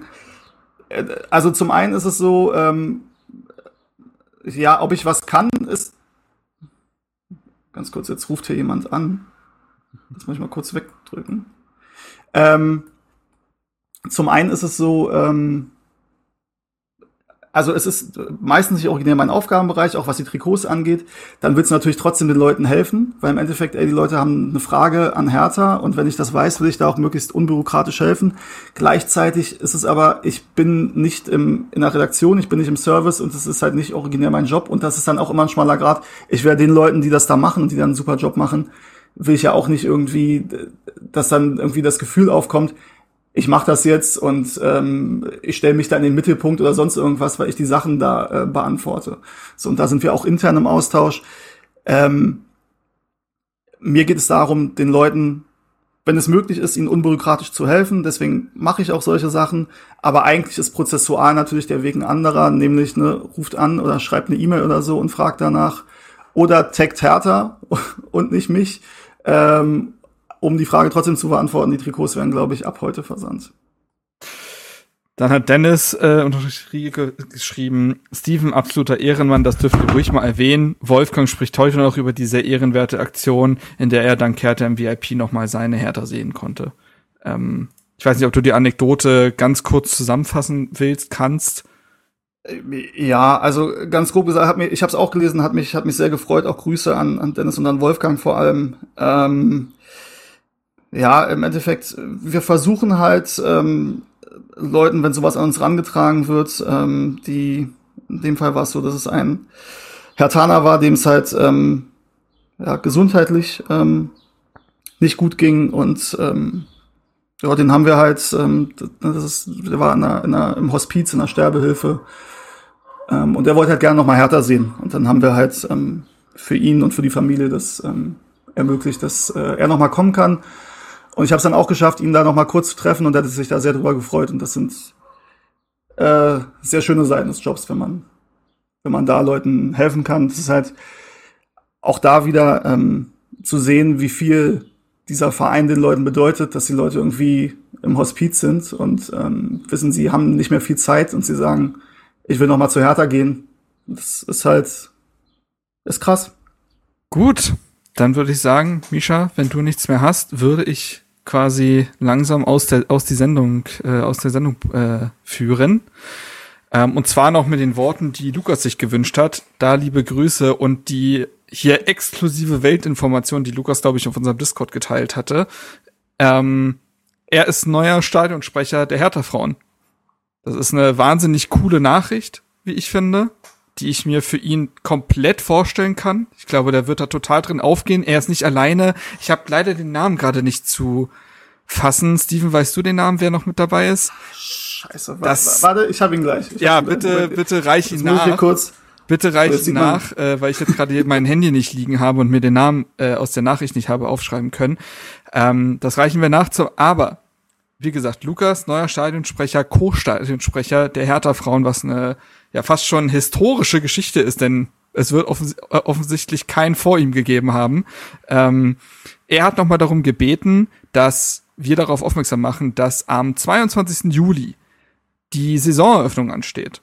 Und die Saisoneröffnung wird wieder mit einem großen bunten Rahmenprogramm, äh, was aus Interviews besteht, aus Musik, aus Aktions- und Informationsständen, Speise, Getränke, das, das findet ihr dort alles ab 10.45 Uhr, beziehungsweise ab 10 Uhr ist Einlass, 10.45 Uhr äh, beginnt die Chose und um 11 Uhr spielen die ersten Frauen ihr Testspiel gegen den KSC. Dementsprechend gibt's da auch einen ganz äh, pragmatischen Grund, sich mal sportlich anzugucken, wie, wie sind sie denn aufgestellt, die Hertha-Frauen. Äh, könnt ihr vorbeischauen, könnt ihr euch das Testspiel angucken und darüber hinaus gibt's dann natürlich auch noch eine Trainingseinheit vor Ort. Und ja, geht da gerne hin, begrüßt Lukas, der dort, glaube ich, auch nochmal vor versammelter Mannschaft als Stadionsprecher vorgestellt wird. Steven hat Und Marie. Dankeschön, Marie. Ich hatte den Namen sogar fest im Kopf, aber äh, war mir dann auch nicht mehr ganz sicher. Also, Lukas und Marie, das neue Dream Team an der Stelle für die Hertha-Frauen. Ähm, Gerade wird auch schon in der Playlist fleißig ge geschraubt, was in der Hertha Base Gruppe für Diskussion gesorgt hat, was denn da alles äh, abgespielt werden soll. Gut, das sind meine letzten Worte. Ich weiß nicht, Misha, Steven, hattet ihr noch einen Song? Wenn nicht, hab ich nämlich einen. Dann hau raus. Dann hau ich raus. Und zwar Armando Knüppel, liebe Grüße, sollte bekannt sein, vielleicht der Name von Twitter, auch jemand, der aktiv sich bei Hertha einbringt. Hertha-Fan und Hertha-Base-Hörer. Und er hat einen Song rausgebracht und der heißt Hertha Beste. Und ja, der kommt auf die Playlist. Sehr, sehr gerne, unterstützen wir gerne. Hört euch den gerne mal an. Und dementsprechend gibt's jetzt auch wieder was mit ganz konkretem Hertha-Bezug auf der Playlist. Das war ja zuletzt auch eher seltener der Fall, nachdem wir so die typischen Sachen schon abgeklappert hatten. Endlich neuer Hertha-Musikstoff. Und ja, ansonsten gibt's ja quasi aus dem Hao Hä Podcast, liebe Grüße, gab's ja auch noch ein Musikstück. Ich weiß nicht, ob das nochmal ausproduziert wird von äh, Hertha Musiklegende Daniel Rimkus. Ähm, haben wir auch gehört, fanden wir sehr gut, sehr lustig. Ja, fand ich wirklich stark. Also ja. das wäre vielleicht auch was, ist vielleicht, ob das als Stadiongesang nicht zu sperrig ist, ist die Frage, aber ähm, solche Dinge nehmen ja manchmal eine Eigendynamik an. Also gerne ausproduzieren und dann kommt das auf die, auch auf die Playlist. Liebe Grüße. Gut, dann, ey, Steven, vielen lieben Dank für die so detaillierten Ausführungen zu, zum Job und wie das sich in den letzten Jahren, beziehungsweise Monaten, muss man ja sagen, gestaltet hat, ähm, was da für Aufgaben anstehen. Misha, dir vielen lieben Dank, auch wenn du heute weniger am Fokus standst, ähm, wichtige Einblicke, beziehungsweise äh, noch wichtige ähm, Dinge dazu gesagt und beigetragen. Und dann haben wir die Folge lang genug gehalten und ja, vielen lieben Dank fürs Zuhören. Wir sind nächste Woche wieder da. Ich hoffe, dass es dann schon thematisch klappt mit den Leuten, die ich da geplant habe, dass wir nächste Folge eine Zweitliga-Vorschau machen. Also uns anschauen, worauf freuen wir uns denn da eigentlich in der zweiten Liga? Was sind da für Exoten dabei? Wie muss man Fußball spielen, um aufzusteigen? Was sind die Do's und Don'ts in der zweiten Liga. Was macht man jetzt, wo man nicht mehr nach Aue zum äh, Nudeltopf reisen kann? Was gibt's ansonsten für gute Geschichten? Ähm, da freue ich mich drauf, um die zweite Liga einem auch ein bisschen schmackhaft zu machen. Es sind ja mit Lautern und Co. wirklich namhafte Gegner jetzt zugegen und da mal reinzugucken, was geht da eigentlich sportlich in der Liga. Da freue ich mich drauf. Wie gesagt, ich hoffe, dass das nächste Woche klappt. Wenn nicht, verschieben wir es nochmal. Steven, du hast gerade nochmal angesetzt. Nee, ich wollte nur sagen, also war schön mal wieder hier zu sein. Ich habe gemerkt, ich bin ein bisschen raus, ehrlicherweise. Es war, ich hoffe, es war nicht zu konfus für die Leute. Ach, ähm, aber wir hatten ja auch ähm, so ein bisschen offene Themenrunde. Richtig. Ähm, diejenigen, deren Fragen jetzt äh, äh, nicht beantwortet wurden auf Twitter, ich würde die noch ähm, im Anschluss dort beantworten. Ja. Ähm, hab gesehen, dass es da noch ein paar Fragen gab, die ich beantworten kann.